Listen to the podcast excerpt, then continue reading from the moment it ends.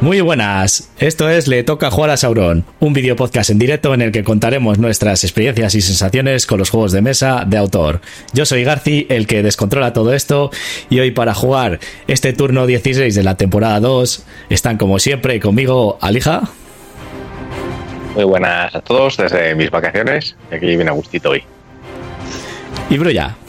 Buenas, ¿qué tal? ¿Cuánto tiempo? Mucho tiempo. bueno, como siempre os digo, pues nos podéis seguir a ver el directo a través de YouTube y Facebook y luego nos podéis escuchar en formato podcast a través de las diferentes plataformas que son las principales Spotify, iVoox y demás plataformas de podcast. Eh, también pues nos podéis escribir en nuestras redes sociales eh, que eh, salen ahora en pantalla, pues que son en Instagram y en Facebook arroba le toca jugar a Sauron y en Twitter arroba jugar a Sauron. Y bueno, pues nos podéis escribir, comentar eh, meteros con nosotros, no mucho, sobre todo con Alija, y bueno, pues hacernos sugerencias si queréis y pedirnos cosas. Ah, y creo que no me dejó nada por ahí, así que pues vamos. conmigo se puede meter lo que quieran, que no lo voy a leer. así que que escriban lo que quieran. Se queda un mes, ¿no? Para venir ya. Eh, no lo sé, si mañana, en teoría el lunes nos confinan en Barajas. Ostras. Eso ya no tengo ni idea. Madre mía, yo ya, yo ya no sé ni por dónde nos llegamos de todo esto, porque que si nos confinan, que si no, que si luego en unas zonas sí, en otras no, no sé. No, tengo ni idea. Esto es cuando pueda eh, coger eso y tengo amigos de, bueno, de pues, gente ahí en Valladolid dice, no, pues tengo un amigo de Madrid que se ha venido la semana pasada. Digo, pues, pues, pues vale. Claro, entonces ya no sé. Y lo que haré, dejaré de hacer, no tengo ni idea. El AVE no tiene restricción. ¿El? El AVE no tiene restricción. No, se suelen poner controles en, o se pusieron en Semana Santa controles en las estaciones pidiéndote papeles y mierdas. Pero que me lo puedo hacer yo, me lo imprimo y ya está. que también hay mucha. Ay, Pero no reveles tu secreto. ya te digo, bueno, pues nada, yo creo que no tenemos nada que comentar hoy así eh, en especial, ¿no? Mm, no hay ninguna novedad, ninguna cosa eh, relativa con los juegos de mesa, en el mundillo de los juegos de mesa, así que sea importante. Mira, que me acaba de llegar un mensaje que me han pagado ya Hacienda. Lo único que es interesante. Pero el que, la, la declaración de la renta. La devolución. Ah. Sí, sí. Todavía no he empezado ni a hacerla, así que fíjate. a ver si me pongo con ello. Bueno. Tengo para un juego. Qué suerte. yo, yo al final. 300 euros, ¿no? Porque los juegos que tienes ¿Eh? 300 euros, entonces. No, no, 200. Bueno, pues ya lo sabéis, eh, video oyentes, que tenemos ya, podemos hacer la declaración de la renta. Vaya, lija. Hoy cero caliente. Bien. Eh, noticias, noticias, nuevas, no. Mira que está mirando a ver si había algo decente, pero. Para ver eh, lo que sí que, bueno, mm, todavía no lo tenemos seguro, pero igual para el próximo programa que tenemos lo de las novedades, que lo solemos hacer a, eh, antes de que empiece el mes y eso, lo hacemos de otra manera. Entonces, igual no lo hacemos el próximo programa, pero bueno, hasta ahí podemos leer, ¿verdad, Lija? Porque estamos negociando todavía en ello. sea, pero las negociaciones están muy tiernas. Nada, bueno, eh, no te creas, ¿eh? que están, están bien. Pero bueno, si no, pues lo seguiremos haciendo igual. La semana, dentro de dos semanas, cuando hagamos el programa 17, pues haremos otra vez lo de las novedades, que básicamente es cogerte la lista de maldito y cuatro más por ahí y ya está, ¿no? Normalmente. Si la hago yo, básicamente sí. Eso es. bueno, últimamente estoy fisgando mucho la página de Asmodee y ya empiezan a trabajárselo bien también, ¿eh? Es Para poner fechas en condiciones y demás. No, y es que el otro, el otro día también nos, eh, o sea, no sé qué otra compañía se han absorbido Asmodee y pues lo mismo, claro, empiezan a sacar novedades y lo que dices tú, y suelen coincidir con las fechas. Bueno, saludamos a Laura Encinas que nos dice buenos días chicos. Bueno, pone chicos, chicas, no sé. Chicas, claro, eso no sé por quién lo dirá. Desde que era la informática, como está, ¿eh? Con arrobas y de todo. a ver. eh, que déjate que te lo coge, te lo hace en tabla y te hace hasta sangrías y de todo, ya. Déjate. Ah, a ver si va a hacer una buena sangría, no hay ningún problema. sí, pero cortándote el cuello. Ya está, chistaco de Aleja, comienza el Festival del Humor. Bueno. Llevamos diciendo que tienes que hacer un cartel de chistaco. Sí. el principio de los principios. Tengo, mucho que hacer. Esto, esto le va a hacer gracia a quien yo me sé. Tengo mucho que hacer. Bueno, pues nada, yo creo que pasamos directamente a lo que es el programa y luego si al final tenemos que comentar algo, pues lo comentamos. Y así pues también cogemos un poco la dinámica de hacerlo al revés para no liarnos mucho. Eh, y así pues intentar que el programa dure una hora y media, que siempre nos acaba durando dos horas, pero bueno, no pasa nada tampoco. Ese es el límite. Pues nada, pues voy a dejar que hable primero eh, Brulla porque yo soy el que controla esto, así que... Y porque tienes ganas de, oír este, ¿no? Sí, sí, sí, sí. Además, este, el que nos va a comentar Brulla, así que nada, pasamos a la, a la pantalla. Un momento, un momento, Brulla, porque nos estaban diciendo que no se nos oía cuando hemos cambiado la imagen.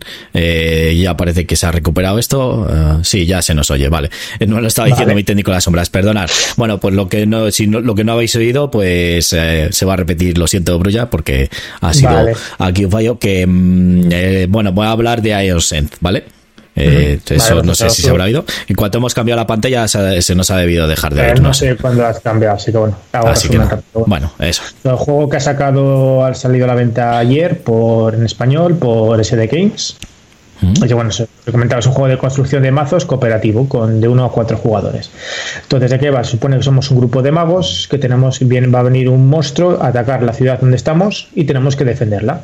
Entonces es, un juego, como he dicho, de construcción de mazos con algunas características que lo hacen, no es como que lo hace diferente un poquito al resto. Entonces, ¿cómo ganamos? Si nos cargamos al monstruo o si eh, todo el, el, mazo del monstruo se termina y nos cargamos a todos sus secuaces. Son las dos formas de ganar. ¿Cómo perdemos? Si bien la vida de la ciudad llega a cero o si todos los jugadores son derrotados. ¿Vale? Entonces, aquí no hay eliminación de jugadores, luego lo comentaré, pero si un jugador se elimina, sigue jugando con ciertas restricciones, pero puede seguir jugando, ¿vale? Lo único es eso, si los cuatro quedan agotados a la vez, pues ahí sí que se perderían, los cuatro tres, los que sean, o si la ciudad llega a cero. Entonces, eh, para preparar una partida sencillo, cada uno elige un mago, cada mago tiene un mazo inicial, como siempre, se, elige al monstruo, se prepara el monstruo de, el mazo, perdón, del monstruo, y se prepara una carta de mercado en el medio. En la carta de mercado siempre habrá tres cartas de tipo gema, ahora las cuento, dos cartas de tipo reliquia y cuatro cartas de tipo eh, hechizo, se llama. Entonces, luego también se prepara un mazo de turno. Cada jugador tiene un número y dependiendo del número de jugadores se va metiendo X cartas. Normalmente se suele jugar cuatro turnos de héroes y dos turnos del monstruo. Entonces se baraja el mazo de turnos y se va robando una carta. Como comenté en el, lo diré, en el Tiny Epic Defenders, que vas robando una carta y depende a quién le toque, pues juega al monstruo o juega al jugador que le toque. Cuando se acabe ese mazo, se vuelve a barajar y otra vez nuevo diferente. Entonces, no sabes cuándo te va a tocar jugar. Tienes que estar también un poco preparado con eso. Entonces, si sale un turno de jugador, pues le toca jugar a ese jugador. ¿Qué es lo que hace? Pues tiene cartas de gemas que lo que hacen es eh, te proporcionan Ether, que es como si fuera la moneda del juego que te sirve para comprar. Puedes jugar hechizos en tus grietas abiertas. Cada jugador, eh, dependiendo del mago, tiene cuatro casillas, digamos, que es donde puedes jugar los hechizos empiezas con algunas abiertas y con otras cerradas. Donde están abiertas es el único sitio donde tú puedes jugar hechizos. ¿Vale? Entonces los hechizos suelen ser las cartas con las que haces daño a los al enemigo. Eh, puedes jugar un hechizo y puedes jugar otra, otra carta que es la de reliquia. La reliquia es la típica carta de que juegas, haces la acción y se descarta, punto. Tiene mayor misterio. Entonces veis que esa parte es bastante más encaminada a lo que es un juego de construcción de mazos. ¿Qué más puedes hacer? Pues con las cartas de Ether que has jugado, comprar cartas, que van a tu descarte, como siempre. Luego, ¿qué puedes hacer? Con el Ether también te sirve para abrir grietas. Tú las grietas puedes gastar Ether para irlas eh, ampliando o abrirlas al final para que te sirvan también para jugar otros hechizos. ¿Ves? Las grietas son esas fichas, no sé si puede ver ahí, que son de color amarillo, que tienen las cartas encima, la parte de abajo, eso de ahí. Sí, eso. eso es, algunas empiezas ya dependiendo del mago con ellas abiertas y algunas con, empiezan cerradas en cierta posición. Entonces te cuesta más o menos abrirlas. Y ahí es donde se van a jugar después los hechizos. Eh, cosas que puedes hacer, ya he dicho, pues jugar cartas para conseguir Ether, comprar cartas, ampliar grietas, abrir grietas y luego cada héroe tiene una habilidad especial que es la parte de abajo, baja un poquito más la imagen, no sé si la puedes ver. Ves que tienen como, en este caso tiene cinco, dependiendo del mago es diferente. Tú pagando dos de Ether vas poniéndote una ficha y cuando lo tienes lleno puedes desencadenar su acción. Su acción es bastante poderosa. Pues, eh, la ciudad se cura 5 de vida, descartas una carta del mazo de monstruos, eh, dos un jugador puede lanzar un hechizo dos veces. Son habilidades potentes, pero que te cuesta un tiempo irlas cargando. ¿vale? Y básicamente ese es el turno del monstruo. Cuando tú consigues eh, un. Cuando tú compras una carta, va al mazo de descartes. Cuando tú gastas un hechizo, va al mazo de descartes. Y el resto de cartas que vas jugando, tú las descartas en el orden que tú quieras. ¿Eso por qué? Porque es importante, es una de las cosas que cambian en este juego. Cuando tú eh, tienes que robar cartas del mazo y no tienes para coger, en vez de, de coger el mazo de descartes y barajarlo, directamente le das la vuelta y lo colocas para volver a robar. Lo que significa que el orden en el que tú te hayas descartado es el orden en el que vas a robar en el siguiente turno. Por lo tanto, es importante saber en qué orden vas descartando y cómo lo haces, porque hay cartas que también te sirven como de combo. Si tú juegas esta carta y además has jugado esta carta antes, entonces consigues no sé qué. ¿Vale? Pues también tienes ese puntito de estrategia para poder jugar. Perdona, Edu, has dicho siempre robas cinco cartas, ¿no? Siempre tienes cinco cartas. En un principio, no sé qué otras cosas te lo. Y también eso, eso es. Al final del turno no te descartas del resto de la mano. Tú tienes cartas en tu mano que te las tienes que mantener. ¿Vale? Entonces al final eso, tú coges y robas hasta tener cinco. A no ser que, bueno, pues lo que he dicho. Hay también hechizos que si, mientras están... Eh, ah, otra cosa, los hechizos, lo que he dicho, los preparas, tú los juegas, los preparas en una grieta, pero hasta que no te toque el siguiente turno no los puedes lanzar. ¿Vale? Se mantiene un turno, digamos, como que estás preparando el hechizo para tú lanzarlo. Y eso se hace siempre al principio de tu turno. Cuando llega tu turno, eliges si quieres lanzar alguno de los hechizos que tengas va directamente al descarte, importante, ya se ha dicho por el turno, y luego ya empiezas a jugar. ¿Vale? Ya tú puedes preparar los hechizos, puedes hacer lo que te dé la gana y ya está ahí. Y puedes. Eh, sí. Dime. Dime, dime. No sé qué ibas a decir. Primero di y luego ya te pregunto. Perdón. No, iba ya a meterme con el, el turno de malo. Ah, vale, pues sí. Entonces, eh, del, turno del héroe. Em, ¿Puedes poner los hechizos en todas las grietas, aunque estén abiertas y cerradas? No, solamente puedes ponerla en una grieta que esté abierta o, a ver, eh, te comento el tema de las grietas. Eh, hay dos, he dicho, por un lado pueden estar abiertas y pueden estar cerradas. Si están cerradas, pueden estar en cuatro posiciones diferentes. Es como que se van girando. Ves que tienes una especie como de cuadrícula. Tú las puedes, cuando la amplías, lo que haces es pagas un poco de éter para girarla y luego te cuesta, digamos, menos abrirla en el siguiente turno. Entonces, tú puedes jugar únicamente hechizos en las grietas que están abiertas sin problemas o en, una grieta que acabes de ampliar. En el momento que tú la amplías, puedes jugar un hechizo pero la única restricción que tienes aquí también es que un hechizo preparado en una grita abierta lo puedes lanzar a partir del siguiente turno en el que te dé la gana. Tú puedes quererlo mantener un par de turnos por lo que sea, porque hay algunos que te dan beneficios mientras estén preparados también. Pero un hechizo jugado en una grita que esté todavía cerrada, pero que toca de ampliar, es obligatorio jugarlo en el siguiente turno. ¿Vale? Yo también te da un poco de gracia. Bueno, eh, puedo gastarme 10 de Ether para abrir la grita, pero a lo mejor puedo gastar en vez de eso eh, cuatro, tres veces 4 para irlo abriendo poco a poco. Porque cada vez te va costando menos el, irlo abriendo. ¿Vale? Eh, otra cosa también, los jugadores, no he dicho, empezamos con 10 de vida. Eso, pues vamos recibiendo joyas. Si nos quedamos con 0 de vida, pues quedamos agotados, que es lo que he dicho antes. Hay una serie de restricciones, pues perdemos una grieta, no podemos curarnos, pero bueno, seguimos jugando. Vamos recibiendo joyas. Sí, sí, sí. Aquí encima recibes como cosa mala. Vale, vale. Y ese es el turno de un jugador. Entonces, lo de siempre. Empezamos con un mazo muy básico, pues con cartas que te dan uno de éter y hechizos que hacen uno de daño, teniendo en cuenta que los monstruos suelen tener 70 de vida. Entonces, con eso no haces nada. Entonces, lo de siempre, tienes que ir preparando tu mazo, eh, consiguiendo cartas más potentes y destruir las que no, intentar destruir las que no te valgan, etc. Para al final, pues tener un mazo potente e intentar pues llegar a, vencer al Nemesis. Turno de Nemesis es muy sencillo. Ellos tienen, en Nemesis tiene tres tipos de cartas. Tiene secuaces, tienen cartas de poder, que vienen a ser los hechizos, entre comillas, y tienen cartas de ataque. Entonces, lo primero que hacemos es todas las cartas que tuviera preparadas de poder o de secuaz del turno anterior se van resolviendo de izquierda a derecha, es decir, la más antigua a la más moderna. Eh, pues lo va resolviendo y luego robas una carta del monstruo. El monstruo tiene eso. Si es un secuaz, lo pones en juego y le pones tantas fichas de vida como tenga en el secuaz. Pero tú cuando haces un ataque puedes atacar directamente al monstruo o puedes atacar al secuaz. Si te cargas a secuaz, pues dejas de su habilidad ya deja de, afectar el siguiente turno. Las cartas de poder, pues las juegas también sobre la mesa, pones X fichas de poder que te va indicando y a partir del siguiente turno, cuando le toca jugar, quitas una ficha de poder. Cuando quitas todas las fichas, se desencadena su ataque. ¿Vale? Tiene esa carta de poder, tiene además una condición de descarte. Pues, ¿qué puedes hacer tú para descartarlas? Suelen ser cartas muy potentes que te, pues a lo mejor tienes que eh, gastar 10 de éter para descartarla. Vale, pues tú consigues descartarla, tienes, sabes que tienes 2-3 turnos para hacer esa opción para conseguir descartarla. Si no en 2-3 turnos no lo consigues eh, descartar, pues se aplicaría su efecto, que suele ser bastante complejo. Eh, perdón, bastante durete. Y luego tiene las cartas de ataque normal, que es la típica de que la sacas, juegas, dice lo que te hace y la descartas. ¿Vale? Y ese sería ese es el turno del malo, no, tiene más. Luego el turno del malo, pues, tiene, pues dependiendo del malo que sea, pues eh, tiene acciones especiales de, desatar. Pues uno hace, te da directamente ataques, otro se va preparando y si llega X fichas, entonces te hace un ataque más potente, otro hace no sé qué. Bueno, cada malo es completamente diferente también. Y cada mago, que es lo que le da rejugabilidad.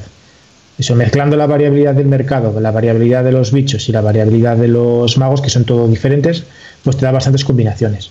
Además, el monstruo del malo se prepara con. Cada malo tiene su propio mazo, pero se van metiendo cartas, digamos, comunes. Se van barajando y se van mezclando. Entonces, siempre que juegues, no siempre va a, comportarse igual. Siempre va a tener. Tiene su. Digamos, el, comportamiento básico es el mismo, pero siempre va a tener alguna carta que le va a dar de variabilidad. Y ya está, eso es lo que es el juego. Es decir, si tú consigues vencer al bicho, gana. Si el bicho te os vence a todos, perdéis. No tiene mayor misterio. Vale. Pues a ver, te voy a hacer alguna pregunta. Sí, construcción de mazos, cooperativo, y no tiene más. Y las diferencias es eso, no se barajan nunca los mazos, el orden de turno es variable y ya está. Y eso y el tema de que es cooperativo. Mm. Vale, pues antes de hacerte las preguntas, voy a saludar a los que están por el chat. Pues Primo Malo, que nos ha dicho buenos días átomos, y Kentari, que nos, bueno, José María Fernández, que nos ha dicho buenas. Es Kenta. Para los amigos. para los amigos. Eso es. Entonces, eh, había oído que este juego para jugar en solitario, eh, lo he oído en diferentes podcasts, eh, que está bastante bien. Entonces tú habrás jugado en solitario, claro. Sí, yo me he echado ya tres cuatro partidas. no, a ver. yo este juego lo recomendaría para jugar, bueno, en solitario está bien, pero 2-3. A 4 se puede hacer un poco pesado, entre comillas, porque son hasta, desde que juegas, sabes que pueden pasar hasta 6 turnos hasta que te vuelva a tocar sabes que los turnos son rápidos, es decir, tienes mm. cinco cartas en mano, no de eso, pero ya es un poco pesado. A dos jugadores eh, se prepara dos eh, cartas de un jugador, dos cartas de otro y dos cartas del malo. Entonces siempre va a ser más rápido a ver que te toca jugar. Aquí en Madrid tengo poco grupo y entre restricciones y demás no es lo que hay. Es que voy para ahí por ya está. Joder, no es lo que Le dice primo malo a Brulla, siempre juega en solitario. Eh, es lo que hay. Sí, no, bueno, yo últimamente también. Al final, bueno, Sí que ya voy jugando un poco más porque yo tengo más posibilidades, es verdad. Entonces, bueno, eh, lo que te comentaba, a niveles solitarios se juega igual, juegas con un, único héroe. Puedes jugar manejando dos magos, entonces no habría ninguna diferencia en reglas, o puedes jugar tú solo. La única, hay tres cambios muy pequeños a la hora de jugar tú solo, que es, eh, bueno, solo llevas un mago, eh, el orden de turno, el mazo de turno, en vez de ser cuatro veces el héroe y dos el monstruo, son tres veces el héroe y dos veces el monstruo, ya bajas un turno. Y luego que siempre que haga normalmente esto, al ser cooperativo, hay algunos efectos que es haz no sé qué y un aliado hace no sé cuál. Por ejemplo, tú preparas, lanzas un hechizo que tengas preparado y un aliado lanza otro. Entonces, mm. siempre que haya eh, referencia a un aliado, lo haces a ti. Entonces, hay un mago, por ejemplo, que es, consigues una, carta, una ficha de carga, que es lo que he dicho, de preparar tu habilidad especial, y un aliado consigue otra. Pues en solitario lo que haces es te pones tú dos fichas de carga. Todo te lo aplicas a ti. Y luego no termina la partida cuando eh, tu héroe es, está agotado, cuando gastas la vida. Solamente pierdes la partida si la ciudad te es destruida. Eso es importante. Lo único eso, cuando tú estás agotado, todo el daño que te hagan a ti se va a la ciudad multiplicado por dos. Ah. Entonces, bueno, si a ti te agotan, pues vale, es, eh, es una mierda. Todavía no, pero todavía no, terminas, puedes seguir jugando. Lo que sabes es que si te hacen 4 de daño, la ciudad va a recibir 8, empieza con 30 entonces, bueno, tampoco te va a durar mucho hasta que pierdas la partida. ¿Vale? Vale. Pero sí, te digo, es un juego de construcción de mazos para jugar en solitario, de, siempre de los que más recomiendan. No sé si siempre suele estar en el top 3, top 4 de juegos en solitario. Vale, pues eh, y el tema de que juegues a más jugadores es simplemente lo de las cartas del turno de la Nemesis, que se meten más cartas, no sube la vida de la Nemesis, ¿no? No, no, no, el Nemesis tiene el mismo. La única diferencia es eso, pues que si juegas a, dos jugadores son dos cartas del primero, dos del segundo. El MS siempre tiene dos, ¿vale? Siempre va a tener dos, dos turnos. Si juegas a dos jugadores es eh, dos y dos. Si juegas a tres es el jugador uno tiene una, el jugador dos una, el jugador tres una y se mete una carta de comodín y cuando salga pues se decide quién juega. Y a cuatro pues uno, uno, uno y uno. Mm.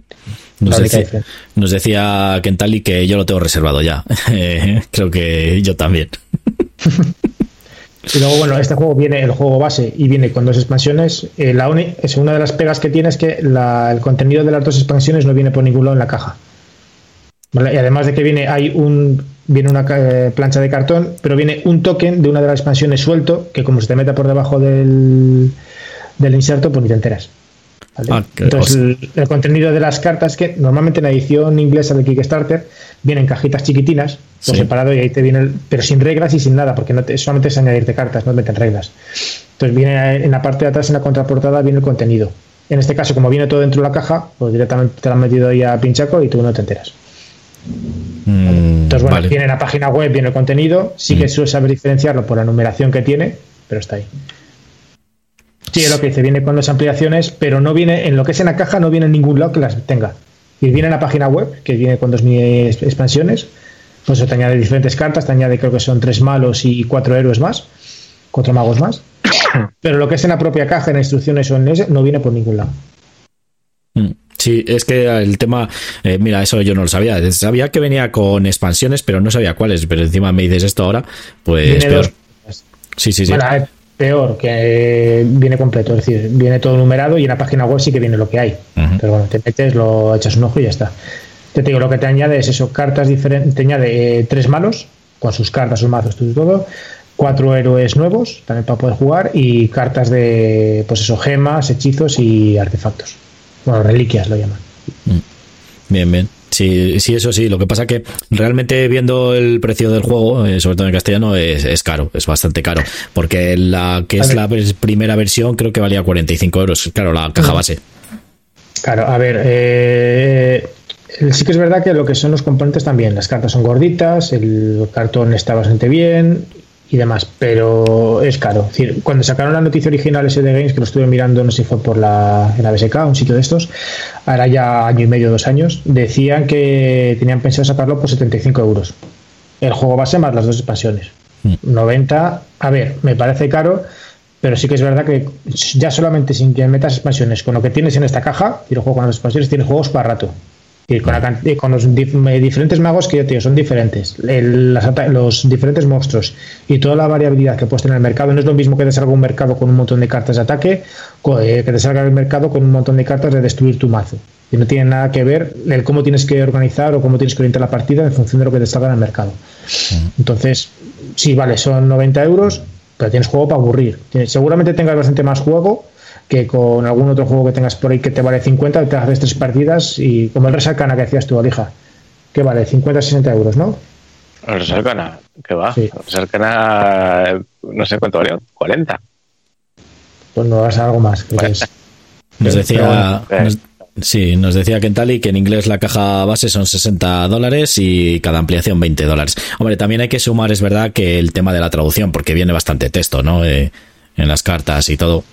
Sí, pero mira, este juego, por ejemplo, si lo hubiera visto en condiciones, no hubiera, no me hubiera costado cogerlo en inglés. Porque no, es, nada, no, es, nada complicado, ¿eh? ¿Cuál? 30 euros el Resarcana. Sí, bueno, tú no digo nada. Pero bueno, con así, que sí, es caro, pero no te va a hacer falta meterle expansiones en un, en un futuro si quieres. precio de mercado. Sí, eso es verdad, es precio de mercado. Y creo que a Alija no le convences. No, no, sí, sí. Mira, el Resalcana hemos dicho 30 euros. El Lion Sense es tres veces de alto. Pues 30 por 3, 90. No, no es tres veces de alto. La caja es igual que una normal, ¿eh? ¿De cuánto es la caja? Normal. 28 ah, por 28 por 9. Es decir, una caja como la de, más pequeña es un pelín más alta que un Arcan Horror, por ejemplo. Como la del Destiny. Pero del, uh, en segunda edición es 30 por 30 por 30. No estoy seguro. Será, no, no, no, Es de alto es un es de alto es como la del Destin, pero de largo y de ancho es un, par de centímetros más pequeña. Sí, bueno, pues es, una caja normal de, mm. hoy en día. Mm. Que, que, no anormal, ¿vale? No. Anormal el del centro. sí, pues está notando que no es la normal. No, no, es que está. Oye, ¿no le ves a Lija que está como muy así, muy relajado? Estabas hablando tú y yo creo que estaba pensando sus cosas porque no le interesa el juego. lo que ha dicho al principio, que está de vacaciones y está ah, ya en modo C. Será eso entonces. No te pongas rojo, Alija, hombre. Que se, lo bueno es que con el sofá no se te nota que te pone rojo. No, eso ha sido de. Ha sido del sol. Ah, vale. Sí, estaba seguro. Vale, pues yo ninguna pregunta más. ¿Tú, eh, Alija, quieres preguntar algo? Mm, no, ya lo probaré. sí, porque yo le he reservado, así que. Ya le tiene duda, así que a ver cuándo voy a poner. Bueno, bueno, pues nada. Pues hasta aquí Ion Sense, eh, un juego de 1 a 4 jugadores. La comunidad dice 1 a 4, mejora 2, de 60 minutos de juego. ¿Qué tal eso de real? Sí. Sí, sí, sí. A ver, sí que es verdad que a la hora de montar la partida, pues tardas un poquillo, a lo mejor te da 10 minutillos, pero como todo juego de construcción de mazos, en lo que sacas el mercado y todo eso, es lo más coñazo el buscar las cartas en la caja, pero bueno. Si las tienes más o menos ordenadas y eso, no hay problemas. ¿Cuál? ¿Dificultad para ganar? He jugado, digo, tres partidas. Eh, las dos primeras las perdí. La última bajé un poco el nivel de dificultad para ver si se ajustaba. El nivel de dificultad era en modo solitario. En vez de meter tres cartas de orden de jugador, meter una más, meter cuatro. Si fuera normal. Y ahí gané. Ajustadico, pero gané. Pero bueno, tengo que darle todavía un poco más. Pero no es fácil de ganar, ¿eh? Y eso con, el, con los dos bichos. Los bichos están numerados por dificultad y estoy jugando contra el más fácil.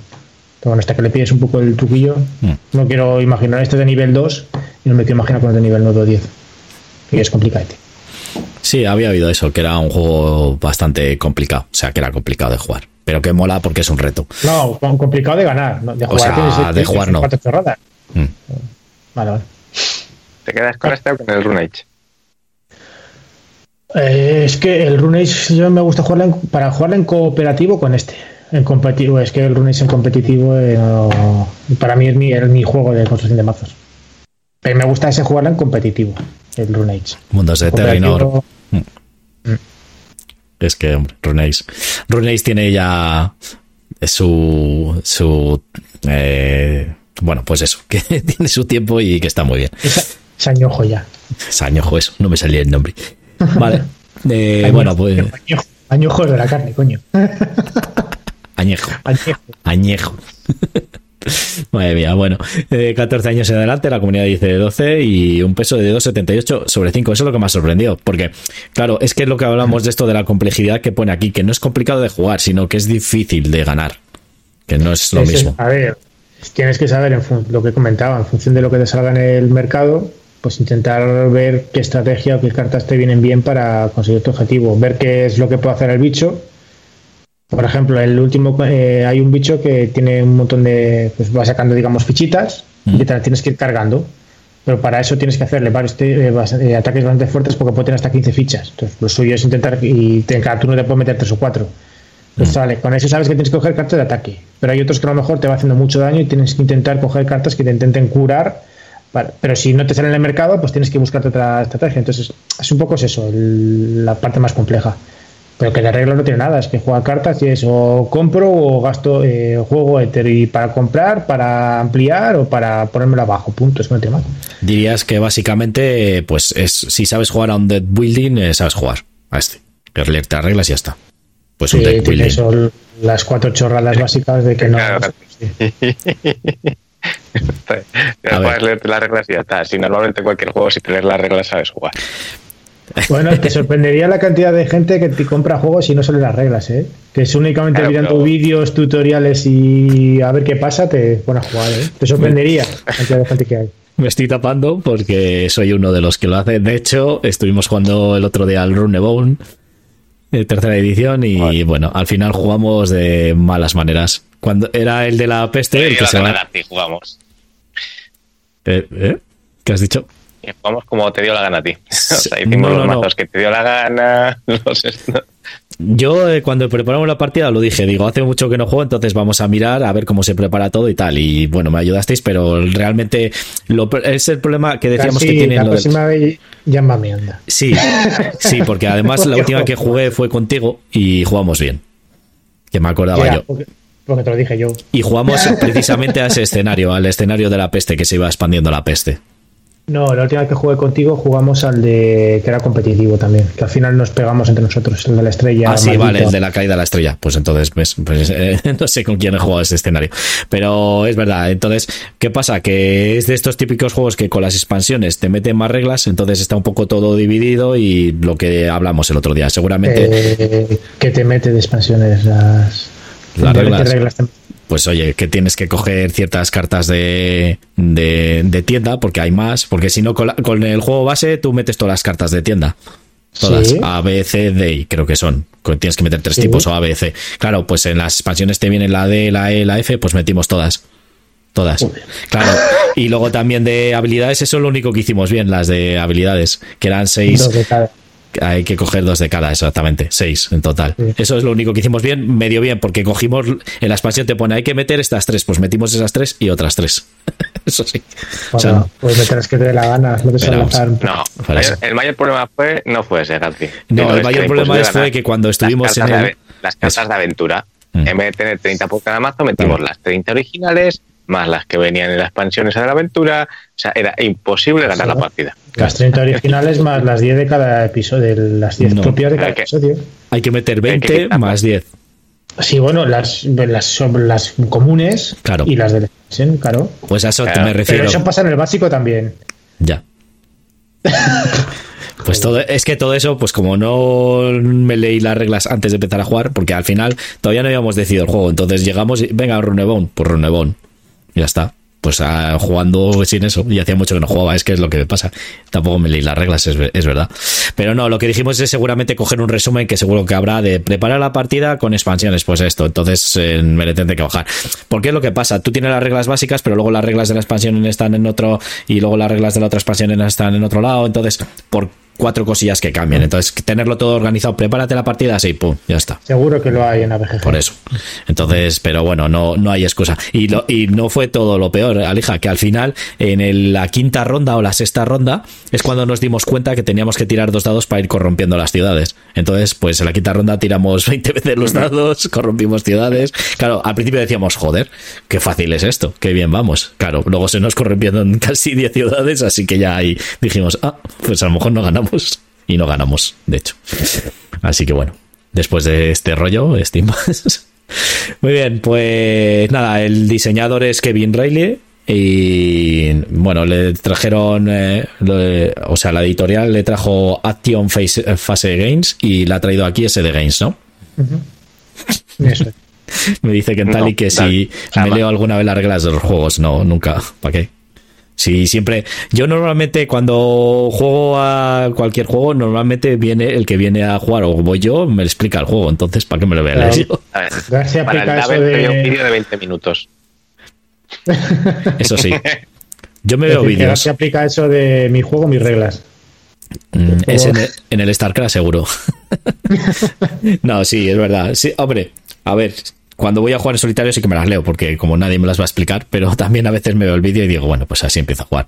Pero sí que es verdad que tengo que empezar a leerme las reglas de principio a fin y así ya jugaré bien alguna vez algún juego. Bueno, pues nada, uh, pues pasamos al siguiente, que voy a... Antes, de que me juego, es que luego se me olvida. Eh, Bruno, yo una pregunta, sí. va a salir en castellano el Equinox. Eh, tú tienes el, el Colosal Arena, ¿no? El Colosal Arena, sí. tu lista de BGG, ¿qué tal? Bien, ¿no? Que a lo mejor sí, pillo el Equinox. lo has jugado tú, el Corsair. Sí, por eso. Que, pero a mí me gusta, yo, es, vamos, inicia. Era el de las apuestas. Que... Era, era, una chorra, es un juego de apuestas. El animal, es eso. Mm. Es que no he visto. El, el Equinox que es, es, el mismo, pero entra en algún animal más. Es una reimplementación. Sí, una reimplementación. Algo, ah. más, algo más bonita. Y ya está. No, o sea, yo este el Colosal Arena le tengo pues que sus cajitas pequeñas de inicia y aunque aquí no la puedo jugar mucho y tampoco es que haya triunfado mucho, pero, este, pero a mí sí que me gusta, es un juego de apuestas. Tienes su apuesta oculta, creo que era tú apostabas sobre un bicho y en función de ciertas reglas cada jugador jugaba una carta y los más los más fuertes se quedaban y los otros se iban eliminando y al final solo quedaban X y ganabas puntos por lo que hubieras apostado. Entonces, un poco eso de puteo. Tú apuestas eh, por un bicho, pero luego tienes que jugar cartas para intentar que el otro bicho, los que hayan apostado el resto, queden con, con menos cartas, con menos eh, puntuación. Es una choradilla, pero como, como todos los de inicia, son de darle al cuco. Otras reglas marcón de simplonas, pero. Muy bien. Pues. Ya puedo seguir, Aleja. sí, no, no, era interesante. Pues gracias, voy a seguir. Ah, pues ahora voy a hablar yo antes que tú. ¿Qué dices? No, tira, tira. tira, tira. Bueno, pues os voy a comentar yo. Eh, a ver, qué paso a la otra pantalla. Y os voy a sí, hablar de París, el nuevo Edén. Eh, Ah, que no lo había leído. Eh, Kentali dice super fan de Inicia Brulla. Sí, la verdad que. Claro, sabe de siempre, de siempre. ¿No tiene reservado el 25 aniversario del Señor de los Anillos? No, porque tengo el anterior y no cambia nada. Simplemente mete figuras nuevas y alguna cosilla, nada más. Sí, cambiaba los stand-ups por minis y, y, ya, no tiene más, ¿eh? Tiene más. La verdad que está bien ese juego. Bueno, pues París eh, 9D, que le ha traído al castellano Trangis Games, eh, Trangis Games, ¿vale? Y Trangis, Trangis Games, ¿no? Y lo veo todo pixelado. Si me veis a mí también pixelado, es mi conexión. No, yo lo veo bien. Y a ti no sé, te veo chiquitín, así que... No, se le ve pixelado, así que de puta madre. Eso es porque se ha codificado el, el filtro que he puesto de feos. Vale. El Canal Plus. bueno, París el nuevo Den eh, vamos a encarnar unos, eh, bueno, los que han sobrevivido, a, han sobrevivido a una apocalipsis y bueno, pues vamos a reconstruir la, bueno, pues esto, el, mundo con los supervivientes que han quedado de esta apocalipsis, ¿vale? Entonces, eh, el juego es básicamente un juego de dados que, bueno, no es que lances los dados, es un juego, es un euro, un euro medio eh, tirando a menos, yo creo. es muy sencillito, muy familiar, ¿vale? En el que, bueno, pues vamos a tener una serie de acciones que están en el tablero, que son eh, las acciones las haces según coges el dado que haya en ciertos huecos, ¿vale? Por ejemplo, pues cojo un dado de una zona, por ejemplo la que está saliendo ahora en pantalla, y de ahí pues puedo elegir, puedo coger una de las fichas que se ven un poco así a la izquierda, que son pues eh, fichas que nos van a hacer falta para el refugio o para luego hacer cumplir ciertos eventos, por ejemplo son balas, medicinas y cosas así, o comida y tal. Y también o puedo coger, por ejemplo, las que se ven a la derecha, que pues eh, es el jugador inicial, que es la de los prismáticos, o el bate, que es lo que nos gustó mucho, que es para determinar quién es el líder de, bueno, quién es el que decide los empates, ¿vale? Y simplemente pues coges uno de esos dados. Esos dados que te dan, pues esos dados se lanzan al principio, según el número de jugadores hay cierta cantidad de dados y esos dados tienen una serie de, iconos que son eh, supervivientes, ¿vale? De ciertos colores, pues morado, verde, azul, lo que sea, cada uno es una cosa. Por ejemplo, el verde creo que era el médico, el azul creo que es el granjero, ¿vale? Entonces cada superviviente te va a dar ciertas cosas. Los granjeros te van a dar comida que luego va a ser importante para luego eh, poder puntuar. Bueno, eh, ahí estáis viendo, ese es todo el tablero de juego, los que estáis ahí en el directo. Y la forma de puntuar es, no sé si será muy original, pero es curiosa, ¿vale? La forma de puntuar es al final de cada ronda, se hacen cuatro rondas si no me equivoco, ¿Vale? Al final de cada ronda eh, tienes que ver el número de supervivientes que tienes en tus refugios, ¿vale? Y los, el número de supervivientes, según el número de supervivientes que tengas en tus refugios, lo miras ahí en la tabla esa que se ve ahí arriba a la izquierda y eso te determina la cantidad de comida que tienes que pagar, ¿vale? Si tienes granjeros, pues te cuesta menos, cada granjero es como que te sirve por dos de comida, creo, o no, eh, no he dicho nada. Cada granjero, pues es un granjero, te lo pone ahí. Necesitas tantos granjeros según la fila que te llegues, ¿vale? Por ejemplo, si te llegas en la segunda fila, pues ahí te pone que necesitas dos granjeros y ganas dos puntos de victoria, ¿vale? Si no tienes granjeros, pues no puntuarías, pero lo puedes eh, compaginar con, o sea, lo puedes compensar con comida. Tienes eh, otro, otra ficha que son botes de comida que tú la gastas y entonces ya puntuarías. Si no, no pasa nada, no se te muere nadie ni nada. Lo que pasa es que no puntúas, ¿vale? Al final de esa ronda. Otras maneras de puntuar, pues son con los eventos, que ahí salen en cada ronda siempre tres eventos y de esos tres eventos siempre se van a dar la vuelta a dos. Entonces se va a quedar un evento y si cumples ese evento, pues te va a dar puntos de victoria, ¿vale? ¿Quién gana? Pues el que al final eh, consiga más puntos de victoria, como en todos los buenos euros, ¿vale? Hay diferentes acciones, Y ya te digo. ¿eh? Y los malos euros también. y los malos euros. Eso es. Entonces, hay diferentes acciones. Luego, al final de la ronda, también lo que se hace, aparte de los eventos, que se me había olvidado, es vamos a construir refugios, que son las cartas que se ven abajo, que hay cinco tipos de refugios, ¿vale? Y salen un número de cartas según el número de jugadores, que es una de las cosas que jugamos el otro día mal, ¿vale? Con tres jugadores, que es lo que jugamos nosotros, solo tienen que salir dos refugios. Entonces, luego al final de esa ronda, siempre se van a apostar a ver quiénes eh, van a conseguir esos refugios. ¿Cómo se hace esto? Pues según el número de supervivientes o de dados que hayas cogido, ¿vale? Hacer la apuesta. Ahí se ve el tablero del jugador, que es, eh, vas poniendo los dados en los huecos que se ven un poco, a ver si ve otro tablero un poco más eh, destapado. Bueno. Ah, bueno, hay una, serie de huequecitos que según el número de jugadores se tapan y luego encima de esos huequecitos tienen eh, como unos cuadraditos para ir poniendo supervivientes, que son fichitas que vas a ir cogiendo, ¿vale? Entonces, eh, los huequecitos vas poniendo los dados que vas cogiendo. Siempre se cogen los mismos dados en todas las rondas, ¿vale? Y siempre hay el número. Entonces, eh, según el número del color que tengas, por ejemplo, si está apostando por los edificios amarillos, pues tienes que tener mínimo un dado o un superviviente de ese color, ¿vale? De amarillo para poder entrar en la puja. Y después, empezando por el jugador inicial, que es el que tiene los prismáticos, pues hace una apuesta. Dice, pues yo voy a decir que ha puesto tres supervivientes, ¿vale? O sea, tres, me gasto tres. Eh, otro dice dos y otro uno, o otro no quiere entrar en la apuesta y ya está, ¿vale? O no tiene, ¿vale? Puedes usar los negros, que son comodines. Los comodines son un poco curiosos, porque solo puedes usarles si tienes un dado de ese mismo color, o un superviviente de ese color. Es decir, mm, si quiero apostar en verdes, tengo que tener mínimo un verde para poder meter negros a mayores, ¿vale? Es como que sirven de comodín, pero solo negros no puedes apostar, ¿vale? No sé si me he explicado bien. Vale, entonces, eh, con eso vas consiguiendo esos, esas cartas de refugios que se ven ahora en pantalla, pues que te pueden dar de supervivientes, te pueden dar eh, también, te pueden dar eh, elementos como comida, como otras ciertas cosas, ¿vale? También puntos de victoria, también hay otras cartas que son, pues, que te dan puntos de victoria al final de la partida, o si tienes tanto y demás, ¿vale? Hay ciertos, o eventos también. entonces, tú te vas, el que consigue, el que consigue la apuesta, ganar la apuesta, elige cuál de las cartas de las que está apostando se lleva. Y luego el siguiente, pues se lleva la otra y demás, ¿vale? Y lo que hicimos mal el otro día, pues a tres jugadores solo salen dos, dos refugios por cada zona. Entonces, claro, el, si van los tres jugadores, uno de ellos se va a quedar sin ella, ¿vale? Entonces eh, se pierden las fichas, y, o sea, no es que las pierdas, ¿vale? gasta los dados y las fichas mm, que hayas apostado, ¿vale?